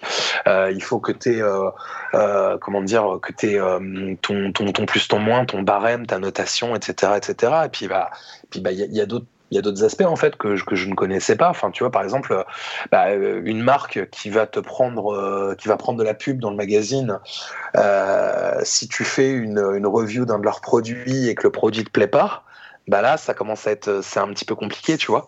C'est arrivé pour des, des, grosses marques de guitare que je, je, ne citerai pas ici parce que je veux pas avoir d'ennui, je veux pas me faire, je veux pas avoir des, des tueurs qui débarquent chez moi. euh, ou voilà, euh, bah là, tu te retrouves dans une phase où euh, on te dit gentiment, euh, ouais, t'as été un peu sec là quand même et tout. Bah ouais, mais c'est parce que bah, le produit, il était pas, était pas terrible quoi en fait, tu vois. C'était pas génial. Ouais, mais bon, c'est un peu compliqué parce que si tu veux, ils nous prennent, genre je sais pas, 3-4 mois de pub dans le magazine. Bah ouais, mais vous voulez un truc objectif ou pas? Et donc, tu vois, ça, ça c'est compliqué l'indépendance au niveau de la, de la presse justement. C'est vrai qu'on, c'est même pas que dans les que dans les hum, la presse euh, guitare. Je vois, t'as les mêmes choses dans la presse cinéma, dans les trucs comme ça. Sure. Euh, où ils sont toujours, euh, voilà, ah, le film est naze, mais est-ce qu'on va le descendre euh, Ce qu'après, ça pose des soucis. C'est un peu triste parce que du coup, justement, tu devrais avoir l'objectivité d'informer au mieux les, ceux qui, qui lisent le magazine. Et si tu as ah. cette pression con avec la pub, quoi, ça... Bah, à partir, tu sais, je pense que c'est comme dans tous les corps de métier, quoi. À partir du moment où il y a quelqu'un qui signe le chèque, à un moment, ouais. bah, qui a raison. Et, et, voilà. Après, en, en, tout, en, toute, en toute honnêteté, c'est arrivé une fois avec une, avec une grosse marque. On en a discuté. Mmh. Moi, j'ai juste reformulé légèrement mon, ma pige de façon à ce que ça soit un peu moins euh, direct euh, en mode euh, les Lopez et les Gitans, tu vois, et que ça soit mmh. un peu plus délicat. Donc voilà, mais le fond restait quand même le même. Sinon, les, enfin, on va dire 99,9% du temps, tu peux écrire absolument ce que ce que tu veux. L'essentiel, c'est que tu sois objectif. Là, il s'agit mmh. juste d'un gros montant de pub et d'une grosse marque, donc c'est vrai que ça avait quand même questionné un petit peu. Euh, après, c'est juste, bah voilà, c'est comment trouver le bon ton, faire passer ton message, que ça soit euh, que ça soit quand même objectif, mais sans froisser qui que ce soit. C'est pas, c'est pas, c'est pas effectivement, c'est pas évident quoi. Ouais, ouais j'imagine. Est-ce que tu es politiquement un peu correct, que tu es obligé euh, des fois de, de mettre euh, c'est vrai que moi, c'est un truc qui m'agace assez le politiquement correct. Donc, euh, j'aurais tendance à, à, me dire, je n'ai rien à foutre de celui qui met la pub, je dis ce que je veux, basta. Donc, ouais. c'est vrai que. Après, le truc, c'est que, c'est, que derrière, en fait. Après, ça se passe moi, mal, mais. ouais, moi, je, encore je serais tout seul dans le truc, je, je dirais bon, bah, je prendrai sur moi et puis ah bah, oui, tu passes sûr. un coup de fil à machin parce que bah ouais, mais ta guitare elle est pas bien, machin. Ah d'accord. Enfin, tu vois, et tu peux faire une discussion quoi. Ouais, euh, ouais. Là, c'est toute une équipe, c'est une rédaction, il y a une directrice de clientèle, une chef de pub. Bon, bah voilà, forcément, ça va impacter le, le, voilà, ça va impacter le boulot de, d'autres personnes. Donc forcément, bah, tu essayes de faire de faire en sorte que ça soit un petit peu plus comment dire euh, un petit peu plus pédago euh, ou alors bah tu dis bah carrément bah euh, dans ces cas si vraiment tu trouves tu y trouves pas ton compte tu peux aussi demander à ce que un, de tes, un, un autre de tes collègues fasse la, l'article la, la, la, pige à ta place. Ouais. lui il trouvera peut-être son compte parce qu'encore une fois enfin voilà on n'est pas tous foutus pareil puis toi tu donnes un avis enfin déjà tu donnes un avis sur un instrument de musique à l'écrit c'est très très compliqué d'être d'être parfaitement objectif parce qu'il y a des trucs qui te plaisent des trucs qui te plaisent pas euh, moi, je sais qu'en général. Ouais, les... Le ressenti, euh, c'est dur à traduire. Quoi. Déjà en vidéo, je trouve Bien que c'est hyper dur de quand tu fais du test de matos de retraduire vraiment le ressenti que tu as. Euh, moi, je suis en, en, train de préparer une vidéo test justement de, de Plectre, tu vois, de Ricky Le Plectrier, là, ouais. que je trouve fantastique. Ah bah oui, Mais du coup, c'est vache. En plus, je trouve les médiators, c'est ce qu'il y a de plus dur. En plus, à, à, voilà, à faire ressortir en vidéo. Et du coup, euh, je suis en train de voir un peu comment, comment organiser. Mais, mais voilà, en tout cas, je trouve que c'est effectivement toujours, le test de matos, c'est toujours difficile parce que moi, je, je, vois régulièrement quand je regarde des, des, tests comme ça et que je check un peu les commentaires, tu as, toujours donc le mec qui fait sa vidéo qui va trouver ça super bien, puis tu as toujours le mec qui va débarquer dans le commentaire, bah c'est de la merde, ça, ça sonne mal, ou, ou alors le, le, cas inverse, le mec qui démonte le matos dans la vidéo, et puis t'en en as qui vont dire que c'est génial. Et, non, ça sonne euh, bien et tout, euh, mais ouais, même sur ta. Enfin, ouais, ouais, ouais, c'est bah, tellement, de tellement de facteurs en fait impliqués, parce que c'est une chaîne tellement complexe, tu as, le guitariste déjà, tu as, as la guitare, tu as les câbles, tu as les pédales, tu as l'ampli, tu as, as, après encore les cartes son, tu as encore la, la compression ouais. YouTube, l'encodage. Et, fait... et le mec, comment il va l'écouter? Est-ce qu'il va l'écouter oui, avec euh, les, les, enceintes de son ordi? Est-ce qu'il va l'écouter avec son, euh, euh, ses écouteurs à 9,99€ ouais. ouais Et puis après, après aussi beaucoup... ouais, après, après, il y a quand même, de mon point de vue, par exemple, quand je regarde des vidéos YouTube, etc., il y a certaines marques de modélisation, par exemple, euh, que quand tu l'écoutes, tous les mecs ont le même son avec. Et ça, tu dis, ah, ah ouais, je suis sûr qu'il a telle marque, ou alors je suis sûr qu'il a telle marque. Notamment, moi, il y a une marque, bon, que je ne citerai pas, etc., que tu dois connaître. Mais, mais clairement, j'en ai acheté des produits parce que depuis le début, j'avais. 6, non? Hein? Ça finit par 6 Non, non, ça commence pas par line et ça finit pas par 6. Mais, euh, mais par exemple, il y a certaines marques de, de, de ce type de modélisation que j'ai acheté. J'ai acheté les produits. C'est les seuls articles de ma vie, les seules choses mm. de ma vie que j'ai revendues.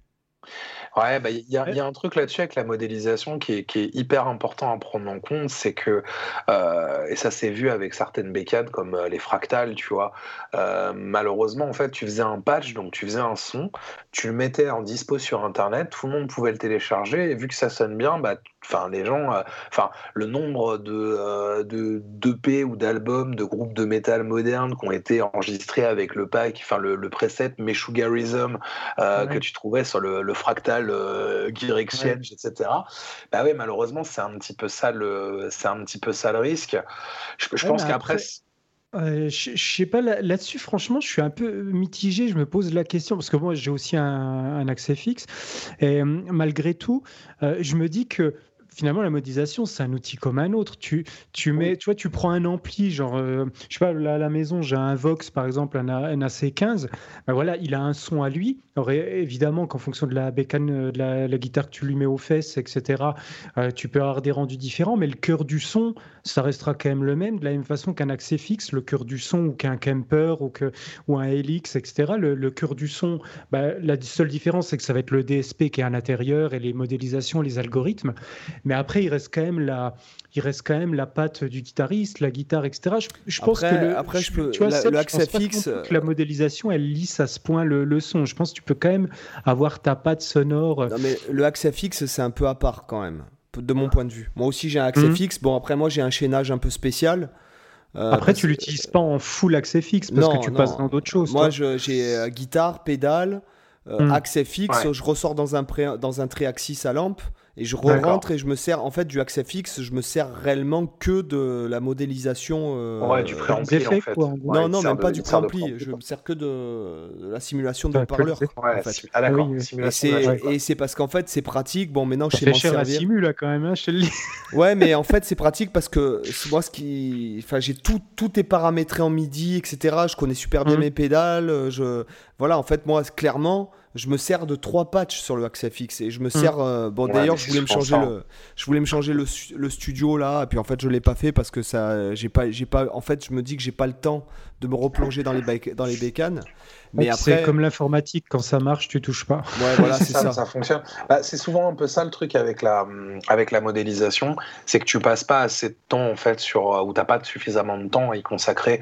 Euh, ouais, tu vois, pour euh, pour absolument, enfin quasiment tout, j'utilise le, le, le, HX Stomp de chez Line 6 parce que c'est mhm. ce qui est le plus pratique et tout. Bon, alors après, j'ai eu la chance là, il y a, y a pas longtemps de de, pouvoir développer un partenariat avec une marque d'ampli belge qui s'appelle Invaders. Et ils ont eu la gentillesse de me filer une grosse tête à lampe euh, qui, sonne vachement bien. C'est super cool. Le, dernier concert en stream qu'on a fait c'était c'était le Invaders. Puis là tu retrouves des sensations que bah, tu n'avais plus forcément avec le numérique en termes de volume tu vois en termes de, de headroom et tout. Mais en ce qui concerne le, la modélisation, je pense que quand tu y passes vraiment du temps et que tu pars de quelque chose que tu connais bien, par exemple, moi, enfin, mon grain de référence, ça a toujours été tout ce qui était euh, architecture type 51-50 mm. parce que euh, bah parce que voilà Van Halen et puis bah après en fait tous les groupes de métal que j'aimais bien ils jouaient avec ça. Donc je me suis dit, bah, si ça fonctionne pour tel groupe que j'aime bien, ça doit marcher pour moi. Tu connais tellement le grain. Après, bah, il y a aussi un truc à, prendre en compte, c'est euh, à quel point tu l'as dans l'oreille. Tu vois, nous, le 51-50 à Metal Guitar, c'était l'ampli que j'avais pour les tests, pour tout le monde. Donc mm. je l'entendais toute la journée et je l'ai entendu pendant genre plus d'un an, tous les jours, plusieurs heures par jour. Donc euh, tu, tu, finis par connaître en fait le, le, grain, connaître, tu sais, quand le mec, bah, il a bougé tel réglage, ah bah là, il est plutôt comme ci, ah bah là, il est comme ça. Puis tu vois toutes les, les philosophies philosophies différentes de, de, comment dire de, de réglage de son et tout. Et, et, pour le Line 6, en fait, je suis parti là-dessus. Bah, j'ai pris bah, l'émulation, parce qui est bah, le, Panama, quoi, qui, qui est un 51-50. Hein, et puis bah, du coup, en retravaillant là-dessus, en disant bah, voilà, qu'est-ce que j'aime bien là-dessus, en baissant mais drastiquement le gain, parce que souvent en fait sur le numérique, et ce qui fait que ça gomme aussi beaucoup les, les comment dire, mm. les personnalités, mm. c'est trop de gains en fait. Et quand tu en mets moins et que tu vas plus attaquer avec les avec les paluches, je trouve que ça a tendance à mieux sonner. Euh, tu vois, tu refais ton truc comme ça, euh, tu vas travailler un peu plus sur des, sur des choses que tu que tu bosseras peut-être pas si tu joues sur de l'analogique, comme par exemple ton équalisation, ta mm. compression, etc. Parce que bah, l'idée c'est de sortir un son euh, suffisamment produit pour être envoyé en direct dans une table de mixage et en même temps suffisamment live pour pas avoir l'air con quand tu joues avec ton groupe, tu vois. Ouais. Donc c'est pour moi la modélisation. Euh, enfin, il y a vraiment du bon à en prendre. Je, je suis pas, enfin, je suis pas persuadé que, que tout le monde sonne pareil à partir du moment où tu rentres vraiment dans la bécane. Mais voilà, c'est une question de temps et d'envie en fait, parce que bah voilà, c'est très compliqué.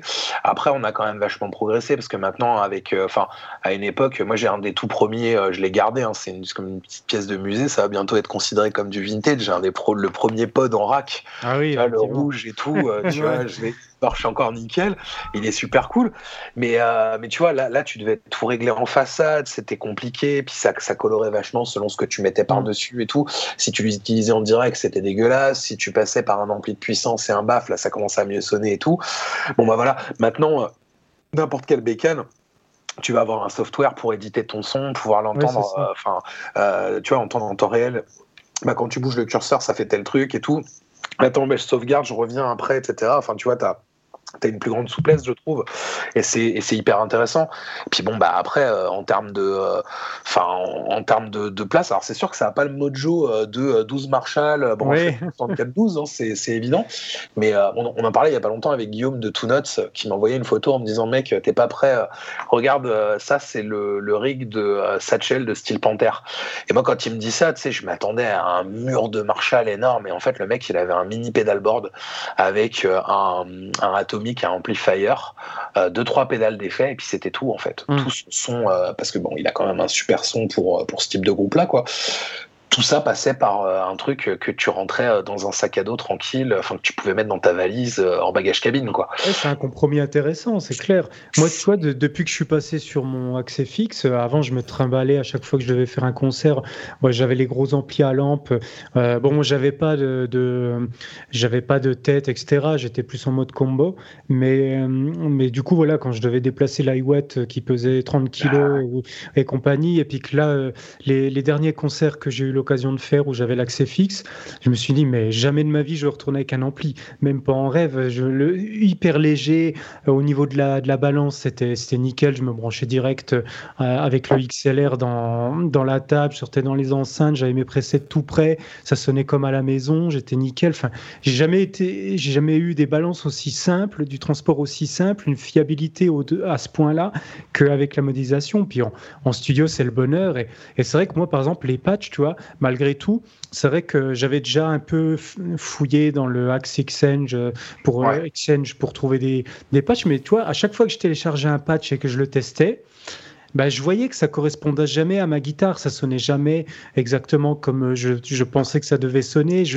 Chaque patch, j'étais obligé de le bidouiller de toute façon. Parce que c'est l'oreille, euh, c'est l'oreille, la guitare et le jeu de quelqu'un d'autre qui ont servi de, de maître étalon en fait. Exactement. Donc ça correspond pas. de, toute façon, moi les patchs, je même les patchs d'origine de la machine, je les utilise pas. Je fais mes propres patchs.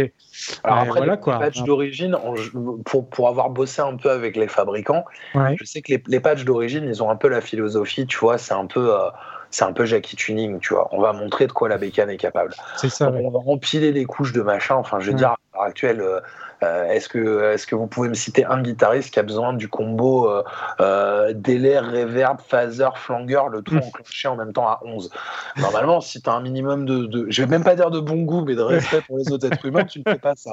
Alors, je peux quand même te donner un contre-exemple parce que j'ai fabriqué un patch qui était encore pire que ça, où je, je, rentrais avec un, un compresseur, je, je, passais dans, donc dans mon axe, hein, dans deux amplis, chacun dans deux baffles, et j'avais mis euh, délai reverb en double les deux.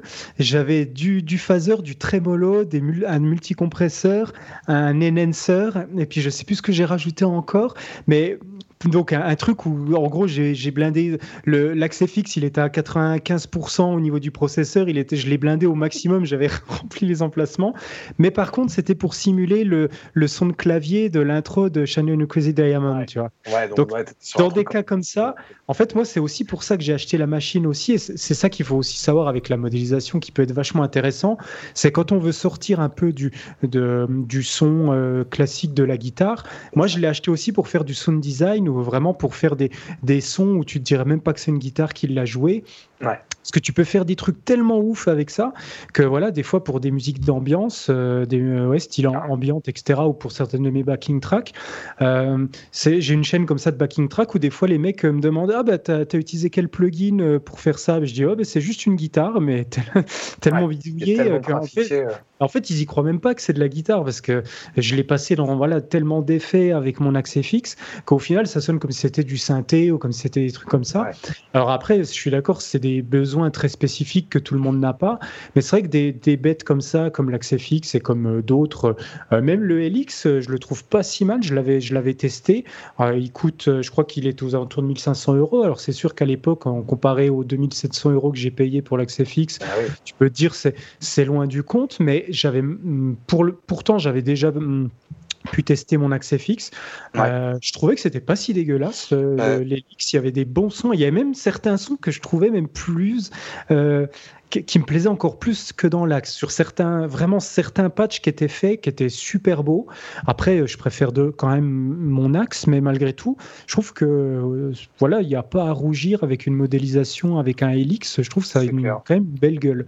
Moi, ce qui m'avait convaincu, tu vois, par rapport au, bacon de chez Line 6, alors outre le fait que j'en utilisais depuis un moment et que voilà, comme je disais tout à l'heure, j'avais le premier pod et tout et tout, euh, j'ai eu un accès fixe aussi, j'ai eu un camper aussi. Mmh. Il y avait vraiment le côté tu sais, c'est trop c'est trop complet par rapport à mon utilisation. Hmm. Euh, moi, globalement, enfin voilà, avec Nesgul, j'ai besoin de trois sons et les, trois quarts du temps, j'oublie de changer de son. Donc je reste avec le même son tout le concert et je fais ça au potard de volume. Ou euh, Oui, parce que ça. Enfin voilà, il y a quand même un, gros gap entre ce qui s'est passé sur l'EP, ce qui se passe sur album et ce qui se passe vraiment sur scène, où il y a un côté un peu plus punk dans l'approche, tu vois, où on y va en mode bon, bah c'est peut-être un peu plus crasseux, ça mouille un peu plus fort le, maillot, mais euh, tu passes un bon moment, tu vois.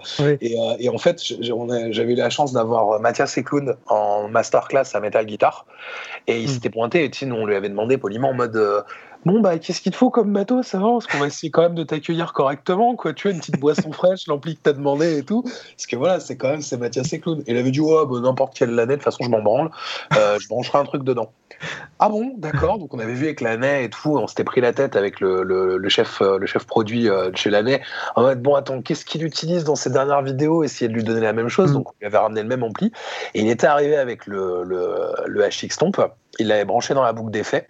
Et c'était en mode Ah, yes, c'est cet ampli-là, bah, c'est cool. Ouais, mais sinon, tu sais, le petit, ça aurait marché aussi, quoi. D'accord, ok. Et il avait tous ses sons, en fait, de bricoler dedans. Et du mhm. coup, euh, je lui posais la question, parce que moi, je connaissais pas le produit à l'époque. Je lui dis Putain, c'est quoi ce truc-là? Je suis à N6 et tout. Il me dit Ah, tu connais pas, putain, c'est vachement bien. Puis il me montre vite fait ces trucs et tout. Puis je fais putain, euh, en fait c'est nickel parce que c'est vachement bien pour, euh, pour le live, c'est super simple, c'est pratique. Oui, il y a moins de il y a moins de trucs possibles que dans, dans, dans un Helix classique. Après, c'est pas du tout le même format de boîtier. Ouais, moi avoir que euh, genre 5 ou 6 blocs à l'époque, c'était c'était amplement suffisant, on va dire. Mmh, mmh. Et, et, donc voilà, et du coup ça m'avait poussé à l'acheter. Romain, il avait déjà le sien. Et en fait, on a commencé, euh, bah, bêtement, on s'est retrouvé à discuter avec, euh, avec le, directeur commercial de Yamaha Music Europe. Euh, François Roy, au NAM d'abord. Et puis bah voilà, on avait discuté un peu de au-delà de, la convention sur laquelle je bossais, où moi je trouvais que Line 6 avait totalement sa place. On a dit bah voilà, on, a un projet de monter une chaîne. Romain il fait déjà des vidéos et tout. Il nous avait dit ouais bah en gros faites vos preuves et puis on, en reparle quoi. Donc on, mm. est, était revenu là il y a quelques mois en mode euh, bon bah ça y est on est gros maintenant. Enfin on est gros on est gros dans cette niche là euh, est-ce qu'on peut faire quelque chose quoi? Bah ouais ouais à quoi vous pensez? Et nous en fait en fait c'était la, solution pour les monster class quoi. Parce que limite on pourrait se déplacer que avec le Helix de Romain. Où moi je stockerais mes patchs dessus. Bon après j'aime bien avoir mon petit matos dans mon coin comme ça tu sais euh, si je lui fous un coup de latte ou s'il prend un coup de flotte ou un peu de bière dessus c'est pas grave tu vois. Si c'est le matos de Romain c'est un peu plus relou. Et en fait on a ils ont ils ont eu la gentillesse de nous dire bon bah voilà, enfin en gros, euh, on sait que vous êtes convaincu, vous avez déjà acheté le matos vous-même. Après, est-ce que vous avez besoin de, de, spare pour, pour la route, etc., etc. Bah ouais, nous ça nous dit bien parce qu'on avait quand même quelques dates de, de Monster Class avant la mmh la fin du monde là, euh, du coup qui sont en train de se remettre en place petit à petit. Mais du coup, euh, du coup voilà, ils ont la gentillesse de nous envoyer du matos et nous on était, bah, on, était déjà convaincus du truc. Et puis c'est assez cool parce que bah, les gens ça permet de, ça permet d'en discuter parce qu'ils sont là, ils sont ouais mais tu joues sur quoi? Bah moi je joue sur le ah putain le petit truc là, c'est ça qui fait ce bruit là et tout. Bah ouais ouais parce que bah voilà je fais comme ci comme ça. L'idée c'est pas de leur vendre le truc par dessus par dessus tout tu vois, mais au moins de dire bah voilà au moins tout tient dans ton sac à dos. Comme ça quand on part en monster class bah tu vois moi j'ai ma petite valoche avec mon truc dedans, euh, ma guitare, et puis bah, je suis pas obligé de me prendre la tête avec euh, ouais, bah, euh, comment on va faire rentrer ça dans le coffre de la bagnole. Mmh. C'est ça. Ça marche quand même super bien pour ça. Quoi. Mmh. Alors je l'ai le axe le, F, le HX Stomp, c'est ça? HX Stomp? Ouais. Bon, c'est vrai qu'à l'hôtel, c'est pas dégueu quoi, ouais, c'est vrai. Bon, franchement, moi je fais, je fais tout avec. Après, encore une fois, je pense qu'on n'a pas, on a peut-être pas les mêmes besoins en termes de son. Moi, tu vois, moi, je fais une émulation de 51-50, c'est suffisant pour moi, et puis je vais garder qu'un son. Donc ça fait largement le taf pour faire du. Moi, il me faut un bon son clair, surtout moi. moi, je, moi, je joue en son clair euh, majoritairement. Euh, et quand je mets de la disto, c'est des petites overdrive avec peu de gains, quoi.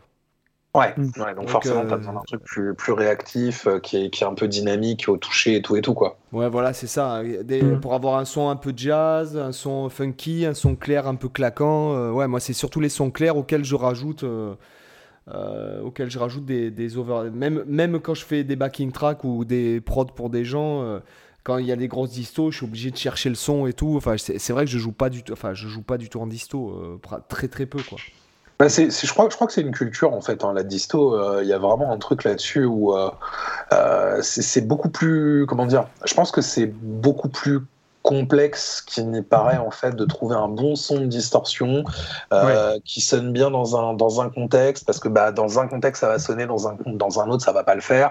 Euh, voilà il faut que ça soit un truc. Je un, truc qui m'avait vraiment marqué quand j'étais euh, quand j'étais beaucoup plus jeune on était allé voir un concert avec des potes c'était un, groupe polonais qui s'appelle Decapitated mm. où en fait ils ont le truc il y a, qu'un seul guitariste. Donc Vogue le guitariste c'est un, un mec enfin il jouait à l'époque il jouait sur une dîne. Euh, enfin, tu vois, enfin, tu vois, le mec, tu, sentais que ça, bah, il allait avoir un gros son de bâtard, rien que tu le vois arriver pour ses balances, quoi.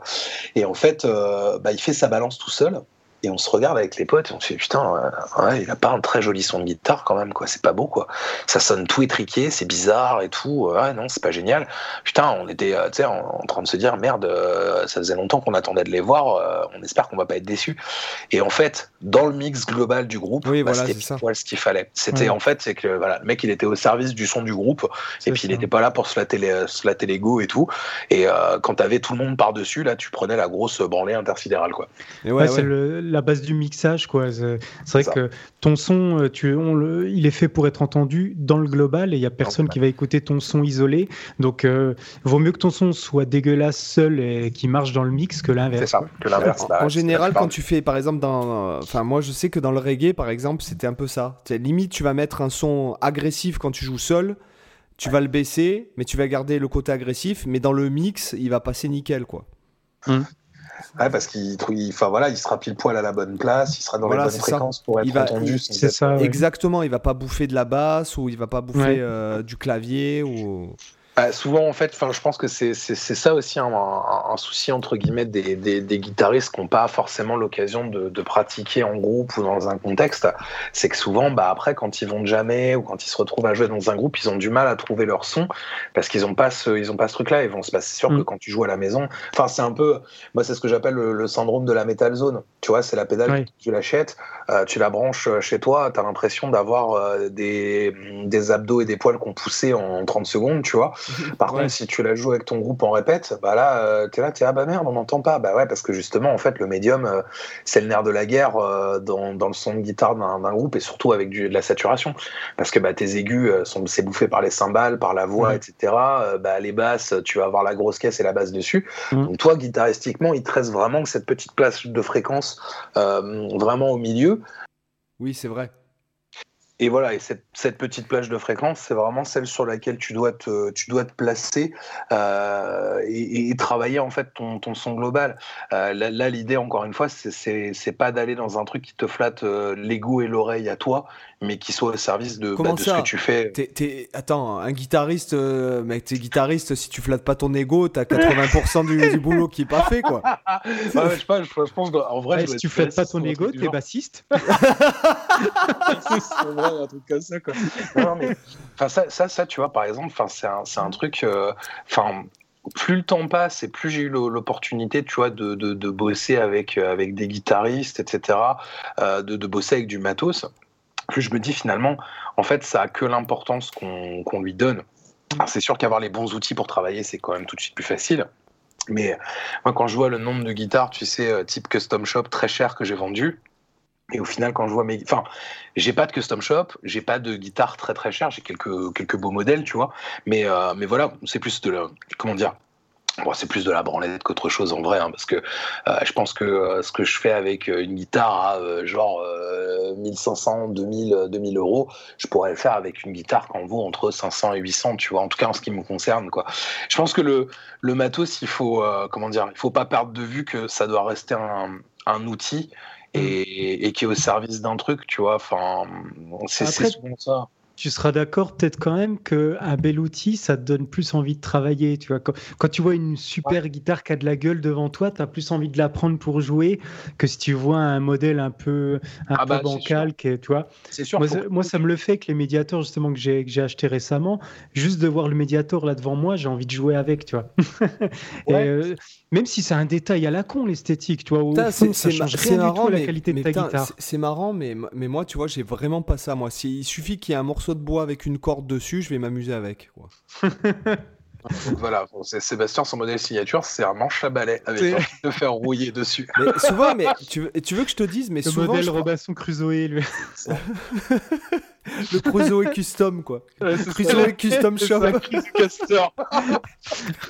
ah là, il y a un marché à prendre, les gars. non, mais c'est pas ça, c'est qu'en fait, euh, c'est souvent ce que je me dis, enfin, en tant que, on va dire, musicien, pédagogue et tout, c'est je me dis, mais euh, quel musicien t'es quand tu vires tout ton matos et que t'as juste une corde? Quel musicien tu es euh, quand t'as rien, en fait? Euh, C'est-à-dire quand t'as pas de guitare forcément, quand tu tapes sur une table, quand tu... chantes. voilà, c'est ça. C'est un peu développer son, son music self, ce que j'appellerais en mode Jean-Claude Van Damme. tu vois, c'est et je trouve et je, et je trouve cet exercice vachement intéressant et notamment quand je pratique c'est vrai que je pratique à nu, sans rien, c'est-à-dire euh, sans reverb, sans, sans overdrive, euh, sans rien du tout. Et euh, je m'impose comme ça, par exemple, des trucs, de me dire, bon, ben, je joue que sur une corde pendant 45, une heure, tu vois, 45 minutes, une mhm. heure, tu vois, pour essayer justement de faire en sorte de, de développer ton, ton, ton intérieur musicien plutôt que euh, après, ça, ça crée, bon, effectivement, ça crée des défauts, dans le, notamment le, le totalement désintérêt, le, le, désintérêt total euh, dans euh, dans le matos. Et bon, après, quand, quand j'ai besoin d'un truc, je, je regarde même pas, je, je, le prends, tu vois. Mais euh, c'est vrai que en même temps, en même temps, c'est vraiment bon. C'est mon problème. De toute façon, j'ai toujours été comme ça. Hein. J'ai toujours aimé jouer euh, sur n'importe quoi. Hein. Donc bah, après, c'est vrai que peut-être les musiciens, on a aussi, enfin les guitaristes peut-être, on a aussi cette tendance à être, enfin la, plupart, parce que je suis pas forcément à fond dans le matos. Peut-être un, un, un chouïa plus que toi, Seb, mais pas beaucoup plus. Mais voilà, on, on est quand même beaucoup euh, accroché sur l'esthétique, le, design des guitares, etc. Alors que, je sais pas, je prends n'importe quoi, genre, genre un, peintre, est-ce qu'il tient beaucoup d'importance au design de ses pinceaux ou de sa toile? Voilà, je pense qu'il s'en tape un peu, ou de son chevalet, etc. C'est peut-être un truc de, de, guitariste, je sais même pas si c'est le cas pour les pianistes, les violonistes, les d'autres musiciens, tu vois. On n'est même pas forcément dans la, quand tu y réfléchis, on n'est même pas forcément dans la recherche de la, de la performance, sinon on aura arrêté de vendre des strats, des télés, des Les Paul depuis, depuis déjà 20 ans, quoi. c'est pour ça que les, des marques comme Strandberg ou comme euh, Aristide ont énormément de, mal, entre guillemets, à, s'imposer de manière, euh, on va dire, grand public. Mm. déjà par le prix, mais aussi parce que, bah voilà, guitariste, c'est quand même une espèce assez euh, conservatrice d'une manière générale. Oui, ça c'est clair pour rebondir sur ce que tu disais, Seb, sur la, manière de pratiquer, moi, je, suis, d'accord avec toi. je te rejoins sur, euh, euh, sur l'importance de développer sa, son, comment dire, l'intériorisation de, sa musique. Moi, tu vois, il y a énormément de phases de, répétition euh, des morceaux que je fais sans instrument. C'est-à-dire juste en écoutant mmh. le morceau, mmh.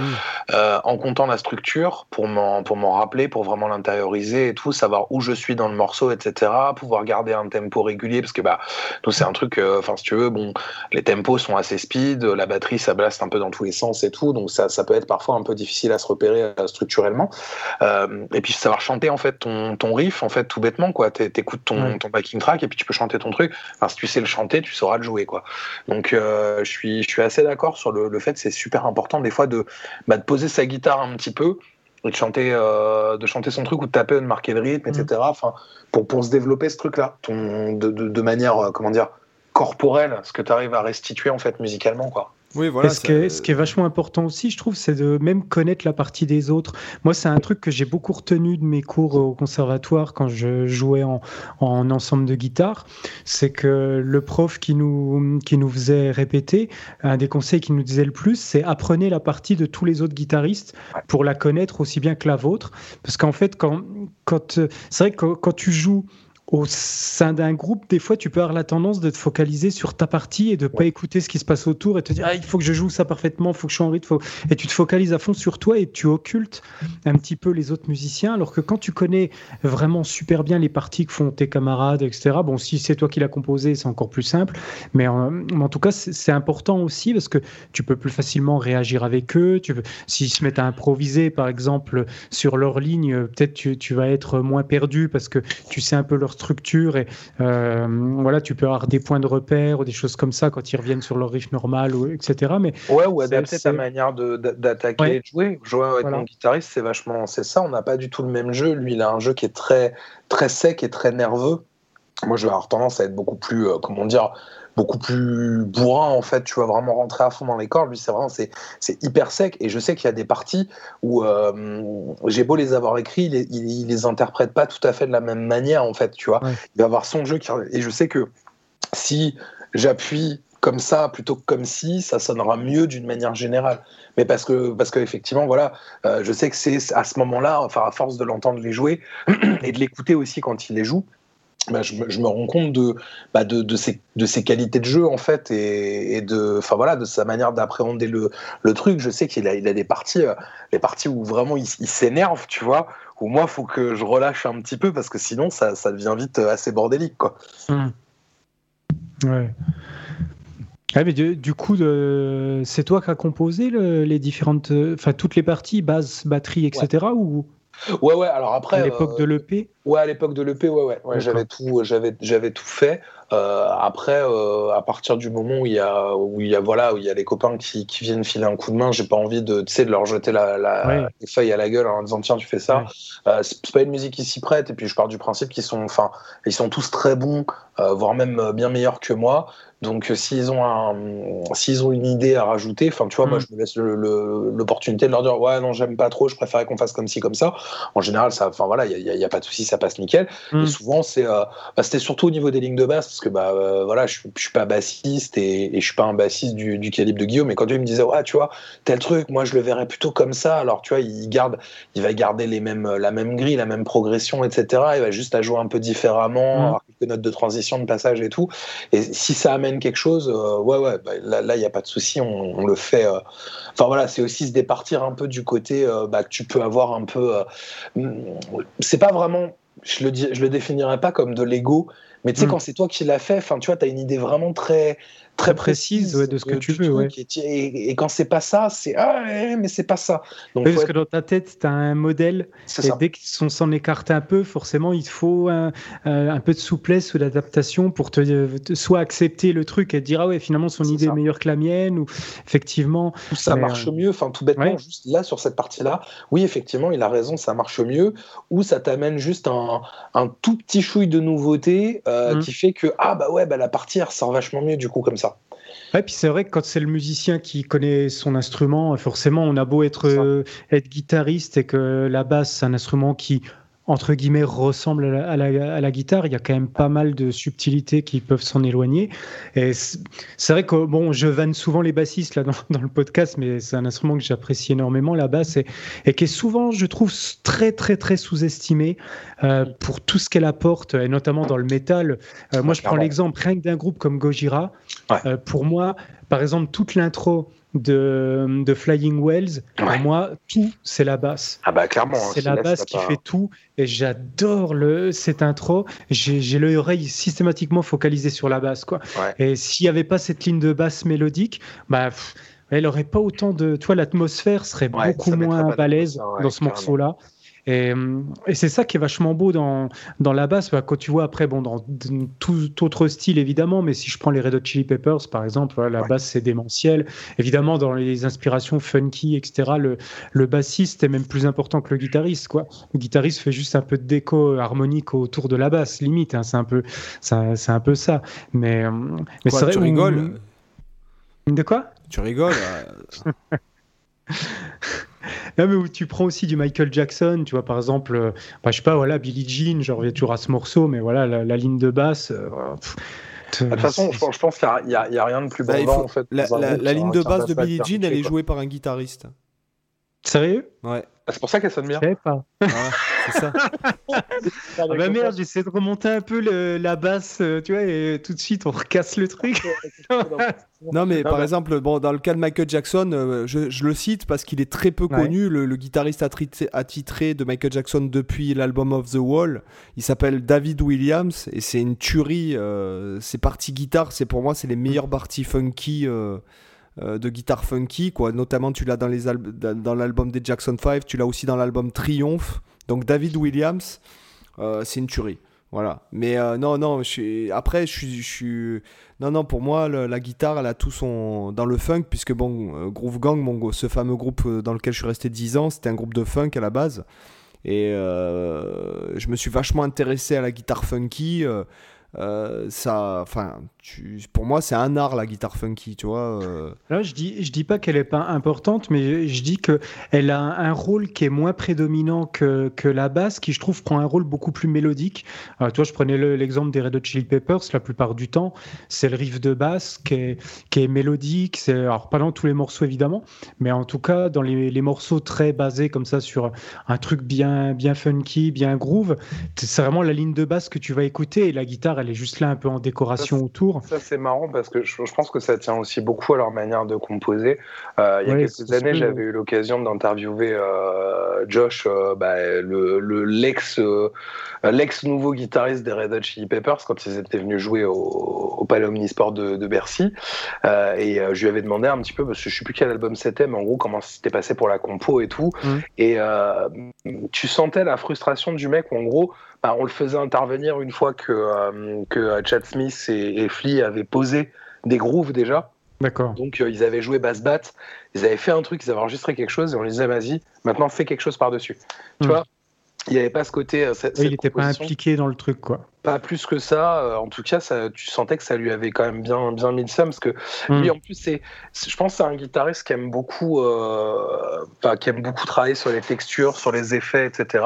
Et, que, euh, et du coup, bah, il, a, il avait un petit peu cette, cette envie-là sur, sur cet album-là. Enfin, tu vois, c'était le genre de mec qui disait Ouais, bah, en fait, moi, j'ai envie de faire un chorus, tu vois, mais hmm. juste en, décalant un peu mes amplis, etc., avec ma prise et tout, de le faire de manière, entre guillemets, naturelle, quoi. Et puis, on, globalement, la prod lui avait dit non, non, mais on n'a pas le temps, là, t'es gentil, euh, euh, tu vas commencer par, euh, enfin voilà, tu, vas commencer gentiment par te, te calmer, puis tu vas aller faire quelques, voilà, quelques séances d'habillage, d'accords et tout et tout.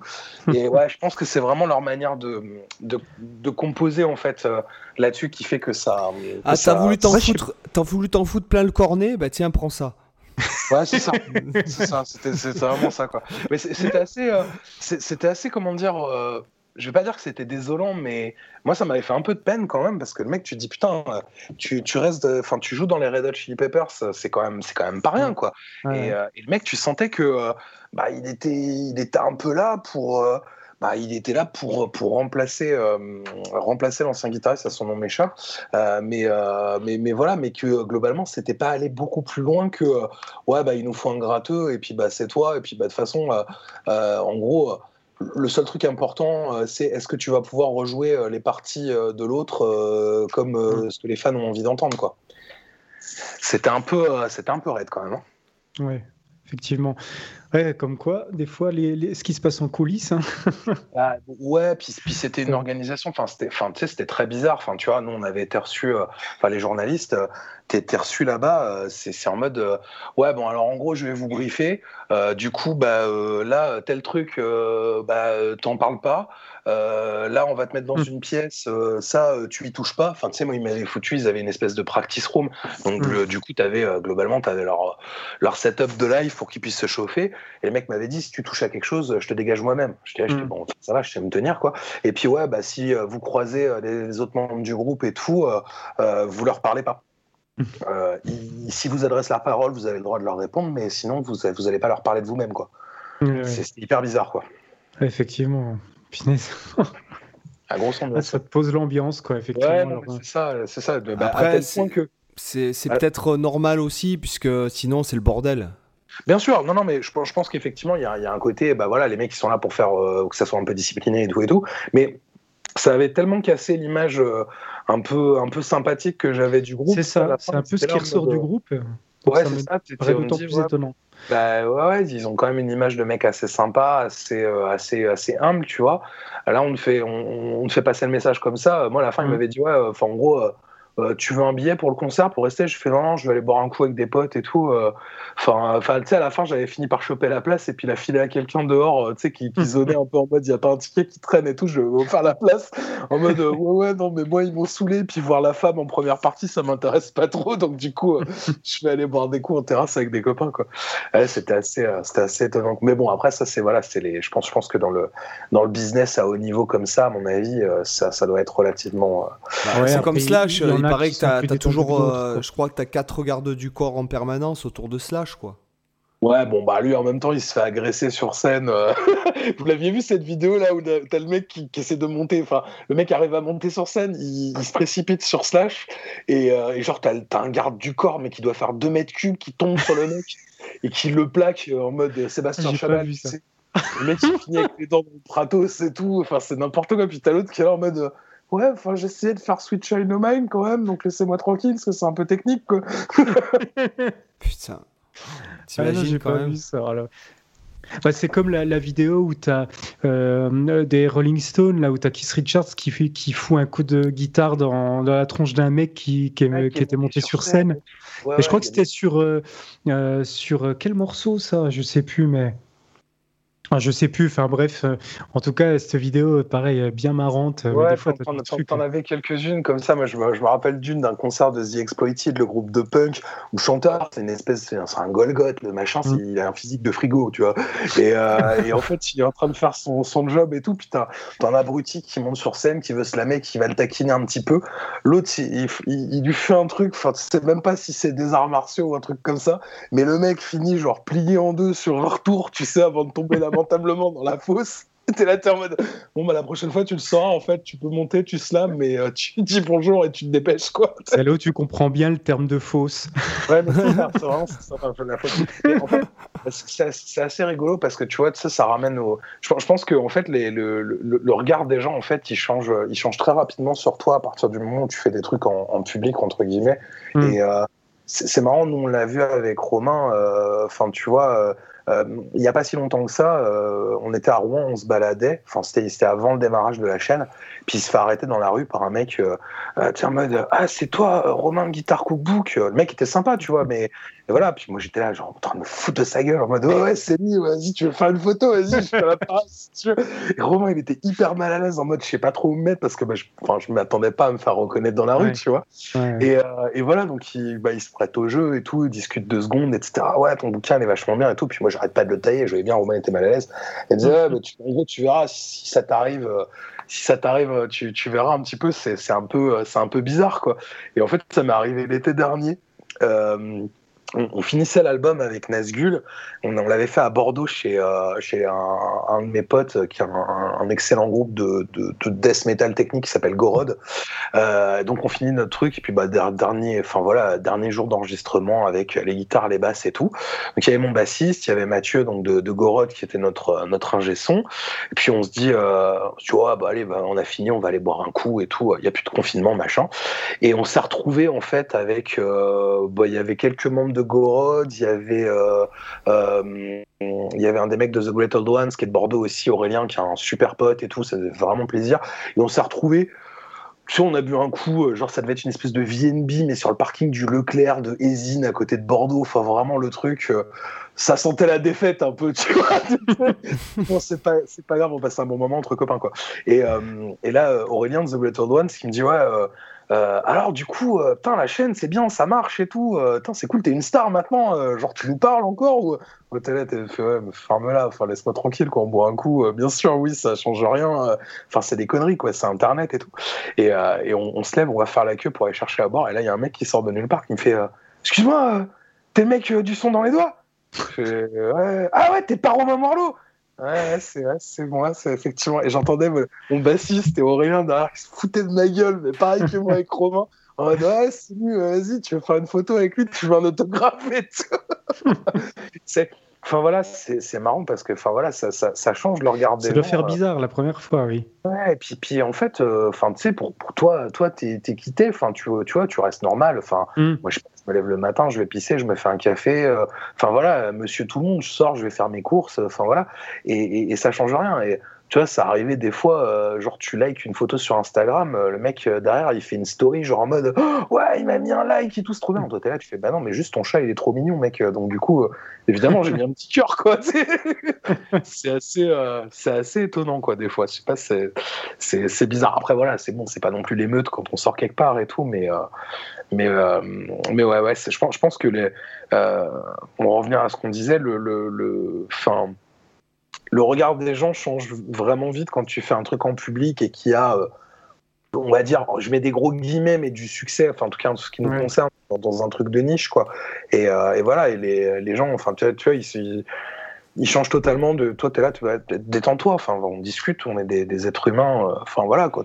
On voit un coup, on discute, ça se passe bien, c'est cool, quoi. Ouais, après c'est toute façon, c'est la même chose qu'à l'époque avec, le, avec la, la, télé, avec, euh, avec euh, tous les autres médias. Euh, du moment que tu as un minimum de visibilité plus que la moyenne des gens, ah, forcément tu passes pour un demi-dieu euh, pour la plupart des gens. Tu vois, c'est un, peu ça, quoi. J'irai pas, j'irai pas jusqu'au jusqu'au demi-dieu, mais c'est vrai qu'effectivement, bah, YouTube c'est devenu la télé hein, de toute façon. Ouais, tu vois sur YouTube, euh, c'est euh, l'équivalent de ton Patrick Poivre d'Arvor, Drucker, pour les moins fortunés d'entre nous. Mais mais voilà, effectivement, oui, c'est devenu un truc. Enfin, et c'est vrai que nous, du coup, on, enfin, nous, on pensait pas à ça, tu vois, quand on a fait ça on s'est dit bah c'est l'occasion en fait de juste de parler d'un truc qu'on aime bien euh, de manière euh, simple euh, qui parle au, plus grand nombre entre guillemets. Et bah oui oui effectivement ça ça a plutôt bien marché parce que bah là on a ouais on a fait on a on a fêté nos, nos, 15 000 abonnés il y a pas il y a pas excessivement mmh. longtemps donc un, tout petit peu plus d'un an tu vois. Bah, après voilà Romain il avait déjà une existence sur le web. Moi je faisais aussi quelques quelques trucs donc sans aller jusqu'à dire que c'est c'est logique, ça devait se passer comme ça. On était quand même les premiers surpris de voir que les gens, euh, les gens accrochaient, mais, c'est marrant, tu vois. Il y a, vraiment ce, ce, comment dire. Je pense qu'il y a un besoin à ce niveau-là. Les gens ont besoin de se sentir proches des, gens qui voient sur euh, YouTube. Euh, nous, tu vois, quand on a, quand créé, enfin. Jean Skull, notre mascotte, c'est une blague à la base, tu vois, parce que Romain, il avait acheté un, il avait acheté un crâne à 20 balles sur Amazon. Je suis en train de, détruire le truc, tu vois, mais euh, parce qu'on a fait toute une mythologie autour de Jean Skull. En fait, c'était une chanteuse de jazz quand il était encore en vie et tout. Euh. enfin voilà. Et, euh, et, du coup voilà. Et puis bon, on s'est dit ouais putain, ça serait marrant de le mettre dans les vidéos comme mascotte et tout. Ouais, faut lui mm. trouver un nom. Et puis la blague potage de Jean Skull, c'était. Et maintenant, les gens quand ils nous écrivent, c'est ouais salut Romain, Gaël et Jean. Enfin, tu vois, où des, des mecs qui envoient des mails directement et qui parlent juste à Jean Skull. Toi, t'es là à côté, tu vois, on existe On a créé un monstre. De toute façon, il va nous niquer, il va lancer sa propre chaîne YouTube d'ASMR, on sera fini. Bon bah super, euh, super tout ça quoi. Euh, et là je me dis bon alors là je continuerai bien mais après sinon on risque d'être, euh, excuse-moi, fucké pour, pour reprendre le, terme des Canadiens quoi. pour, par là, en fait on pourra pas poster tout l'épisode. Euh, alors, nous, on a une petite tradition ici, c'est de demander aux gens de mettre 5 étoiles au podcast. non. Très bien. Donc, les gars, vous nous mettez 5 étoiles au podcast. Non, on a une petite tradition, euh, c'est la c'est ce qu'on appelle la section lifestyle, en fait. C'est. Euh, c'est est-ce que tu c'est quoi tu aurais un je sais pas un bouquin à nous recommander? Qu'est-ce que tu es en train de lire? Quel ah, film ah. ou programme de muscu ou euh, je sais pas, ah euh, application de rencontre, euh, je ne sais pas. que les trucs que je fais pas. alors attends, laisse-moi réfléchir parce que je m'y, attendais ah, tu t'y attendais pas à celle-là Non, je m'y attendais pas trop. alors, bouquin, ça n'a rien à voir, mais là, je suis, je suis en train de me refaire des vieux Stephen King parce que putain, ah. niveau inspiration, c'est quand même vachement bien. Mais quel tu es en train de relire? Là, j'étais en train de, je suis en train de relire Charlie et j'ai refini, ah je m'étais refini trois tomes de ça, euh, parce hmm. qu'il était quand même vachement ouf comme, euh, comme, euh, comme, bouquin. Et les films de André Muschietti sont carrément cool. après, en, film à l'heure actuelle, je, regarde, je regarde relativement peu de, peu de films. le dernier que j'ai regardé, c'est parce que bah, j'aime bien Zack Snyder d'une manière générale, et hmm. je pensais que Army of the Dead, il allait être bien. Et en fait, spoiler, pas du tout. Donc ne perdez Par pas. Par rapport à l'original, euh, d'accord. Je trouve que. Il n'y a, rien qui va, quoi c'est un peu, un peu, c'est des zombies un peu vénères, mais par rapport à l'original de Romero, je trouve que ça, ça tient pas, quoi. Il y a plein d'idées intéressantes, en fait. Le truc, c'est qu'il aller jusqu'au bout, parce qu'en fait, c'est hyper dur, je pense, de, de, s'attaquer à, un, des, des, comment dire, bah déjà un, des classiques du film de, de, zombies, de série Z, du film d'horreur d'une manière générale, et puis même le mythe autour du zombie, c'est, maintenant, c'est bon. Enfin, on a tous compris comment c'est fait, même les gens qui, qui sont pas forcément amateurs du truc, euh, voilà, ça, ils ont compris. Il a essayé de faire un truc, il n'est pas allé jusqu'au bout, c'est hyper dommage parce qu'il y aurait eu moyen de faire tellement, tellement plus angoissant, en fait, tellement plus malaisant. C'est un petit peu dommage.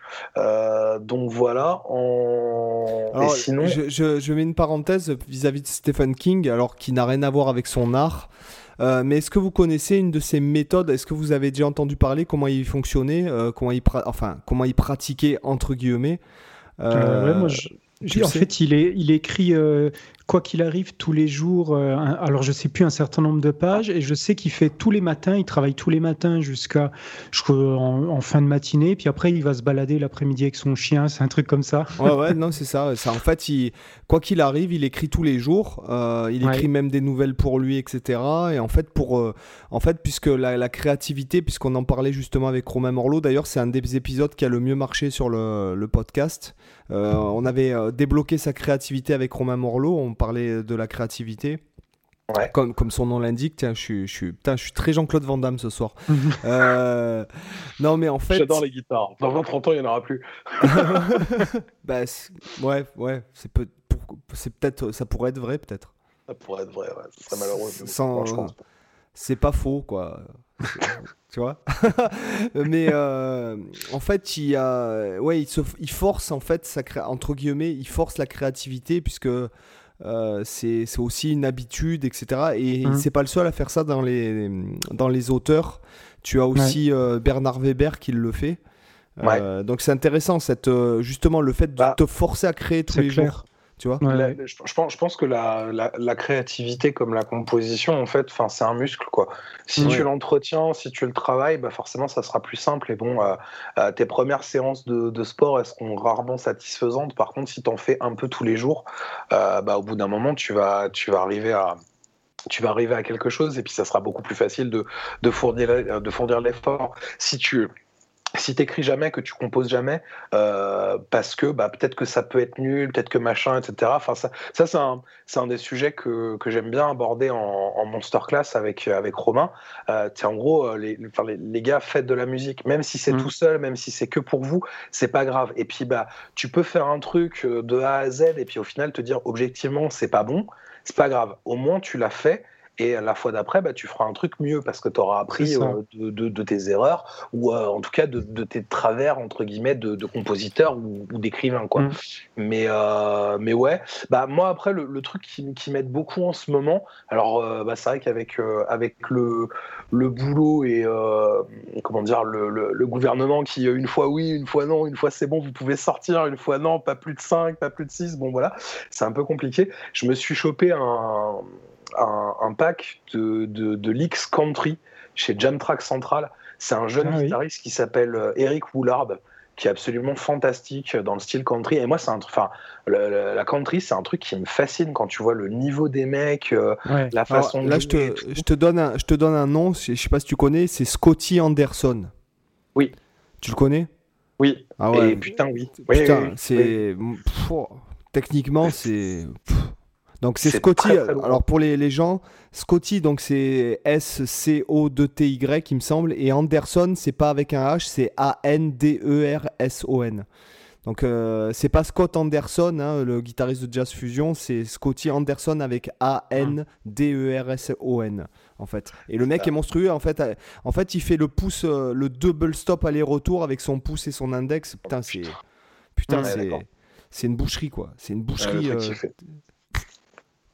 C'est. le truc qui fait, le truc qui fait mal. Et donc voilà, bah ouais, bah du coup, moi, je me suis chopé ce, ce petit pack, euh, tu vois, et en fait, euh, même si j'ai pas forcément beaucoup de temps, je me dis, j'essaye au moins, enfin, je, je, fais en sorte que euh, une fois pas, une, fin, chaque jour, j'ai pu bosser. Par exemple, là, je suis en train de décortiquer un de ces plans.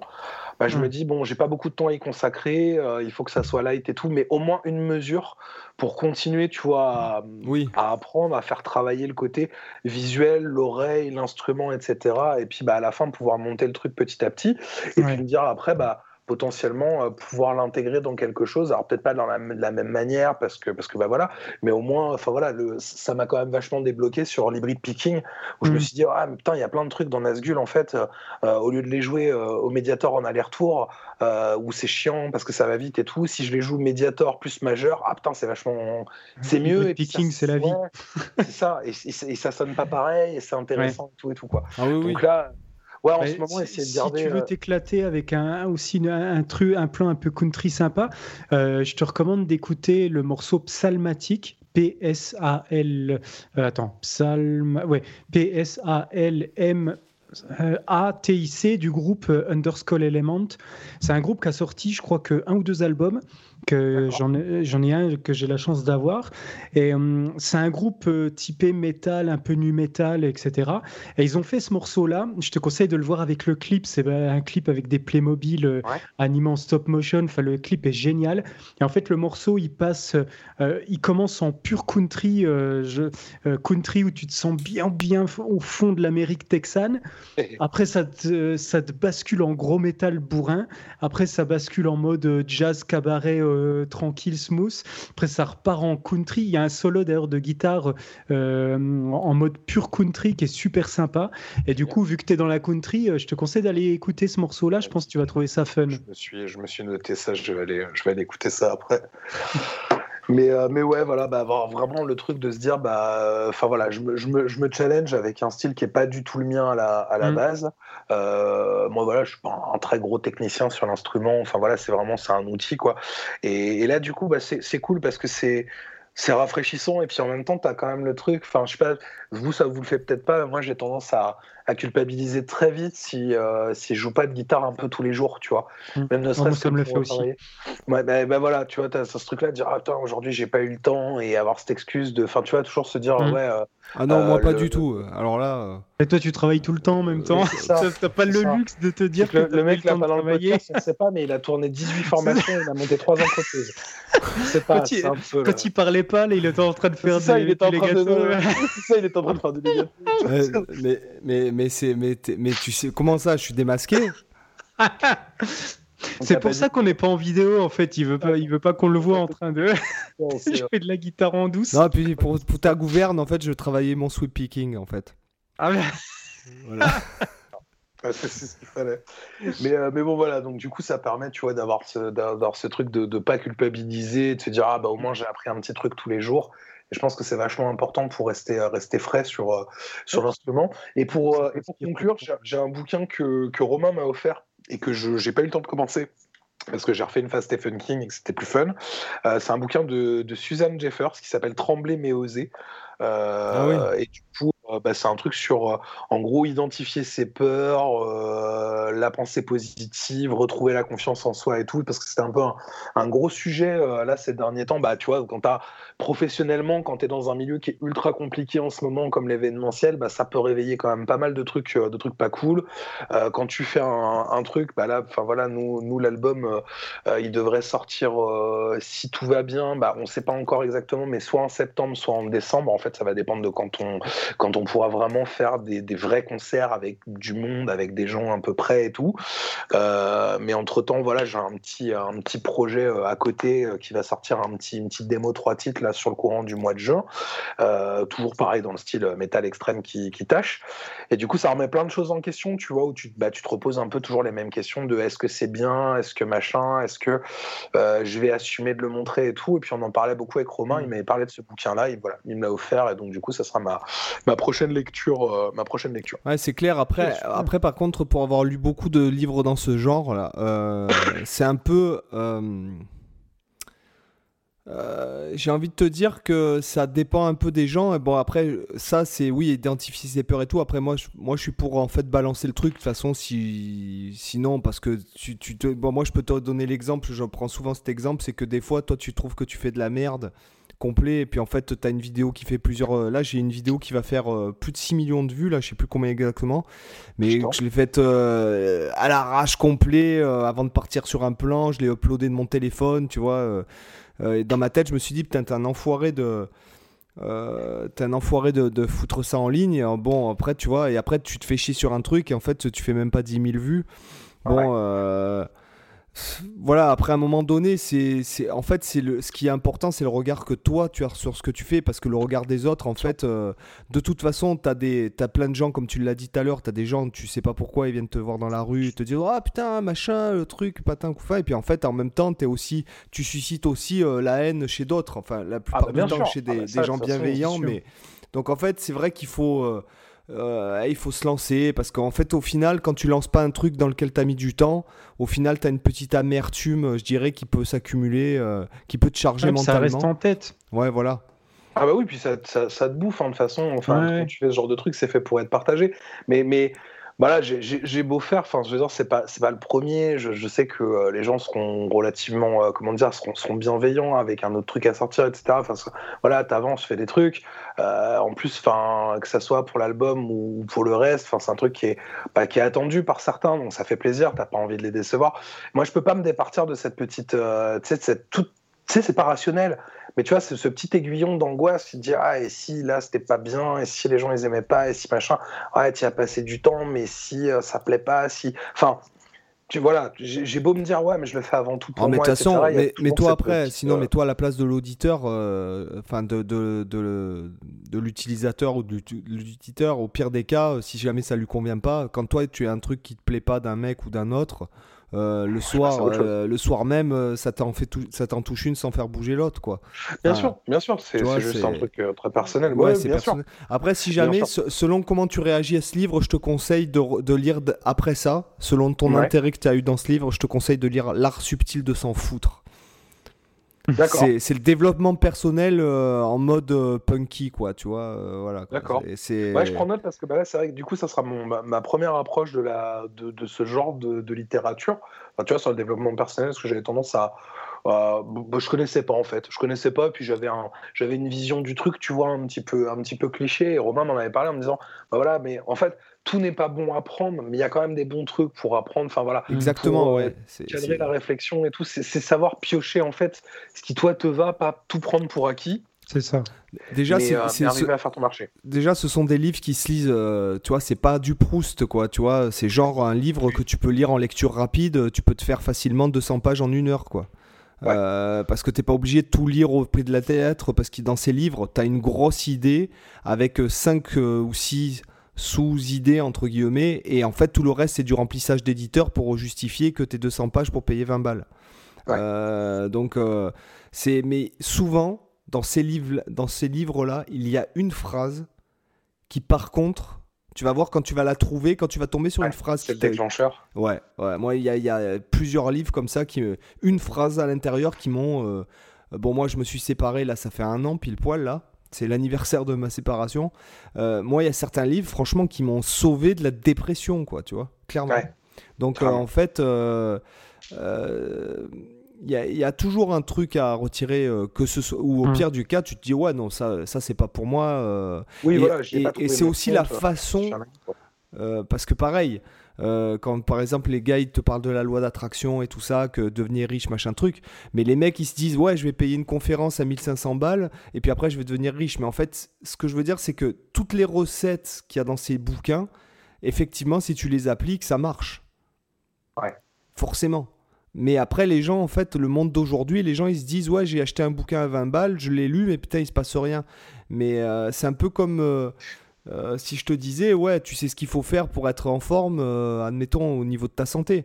Mais après, le fait de passer le cap, c'est autre chose. Tu mmh. vois? Euh, bah ça c'est sûr, c'est être, être dans, dans, une disposition d'esprit qui est suffisante et qui est, et, enfin, suffisamment, suffisamment stable pour dire bon bah voilà, je, je, sais ce qui serait bien à faire maintenant je vais le faire. C'est sûr que si tu lis ça en disant bon bah je l'ai lu et maintenant j'attends qu'on euh, on m'envoie un chèque de 20 000 euros, bon bah tu vas attendre un petit moment. Ouais, mais c'est ce que c'est ce que la culture entre guillemets pub de nous tout petits, notre génération notamment, elle nous fait croire. Elle nous fait croire ah bah que tu as, besoin. La dernière maudit, euh, tu vas être, euh, tu vas être le, roi sur la route, les femmes vont spammer, etc., etc. Non, oui, ça marche pas trop comme ça, effectivement. Quoique, je peux t'assurer que selon la bagnole que tu as, les femmes, elles te regardent différemment. C'est fort possible. Moi, tu sais, je roule en Clio, personne ne me regarde, donc euh, ça va plus vite. Mais ce que je veux dire, c'est que. Mais enfin, bon, tout ça pour dire, mais ce que je veux dire, c'est que c'est vrai que dans ces bouquins, il y a toujours une phrase ou deux ou trois qui sont vraiment. Euh, euh, qui sont importantes. Là, t'as, le déclencheur du truc. Quoi. Et notamment, toi qui es suroccupé, je te conseille aussi de lire des, des bouquins sur la productivité. Ouais, je pense que ça serait pas mal parce que je, je, crois, enfin, je crois sincèrement que je pourrais. Euh, pourtant, c'est pas faute de le faire. Enfin, tu vois, j'agis beaucoup en termes de planning.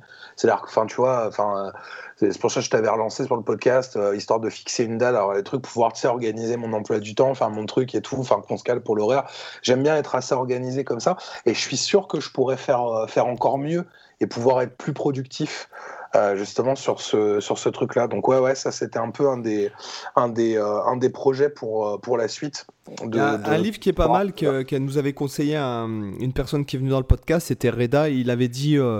j'ai trouvé pas mal le bouquin sur de Fabien Olicard là. votre temps est infini. Ouais, ouais, ouais.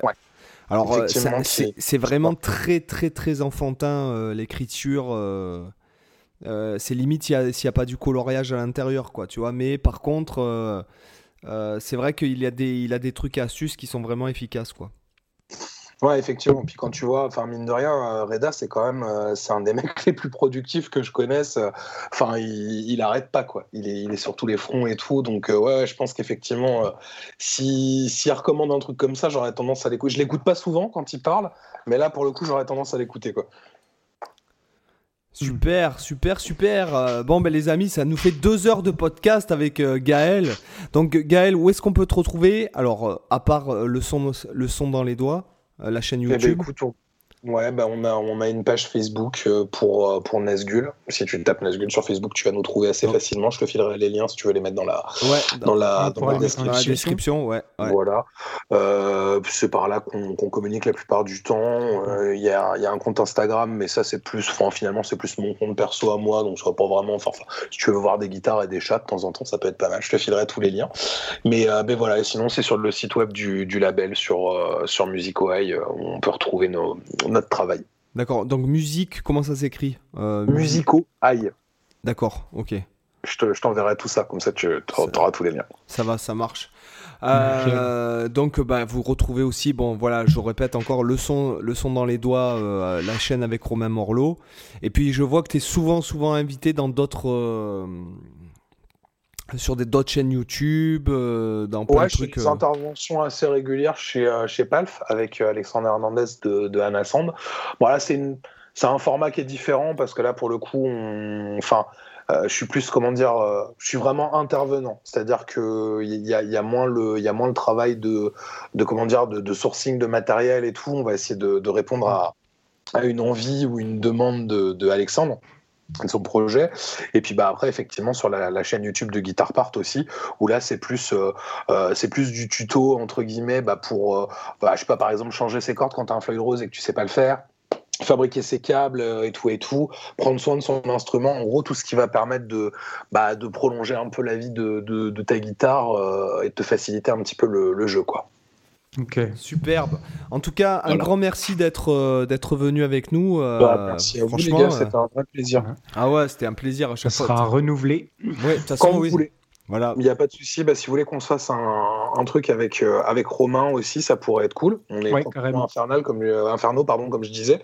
Donc euh, méfiez-vous. Mais parce que là, du coup, ça a duré deux heures. Voilà, tu peux, tu, tu, ça, ça va durer quatre heures. Au pire, on fait deux, on fait deux épisodes. on peut faire comme ça, ça peut marcher. Non, non, mais ça serait avec plaisir. En tout cas, bah, bravo pour votre initiative, c'est vraiment cool. Et puis, bah voilà, enfin, en discussion à bâton rompu comme ça, qui part un peu dans tous les sens, bah, c'était quand même bien chouette, quoi, de discuter avec vous. Ouais, bah, ah, De toute façon, nous, on est, on est comme ça, on part en freestyle. C'est comme ça que ça marche le alors, Nous n'avons pas cité Ingui Malmsteen ni Alan Holsworth ah. dans, cet, dans cet épisode. Bah, voilà, au moins il s'est fait. Voilà, c'est réparé. Ah oui, oui, non, mais c'est une tradition. Il faut. C'est dans notre contrat. C'est le contrat qu'on a, signé. Bon, bah les amis, sur ce, je vous dis, euh, Gaël, à bientôt. À bientôt. Dors bien. Jeudi prochain. Et on se voit jeudi prochain. Enfin, on s'écoute jeudi prochain. Allez, bye bye. Ciao. bye.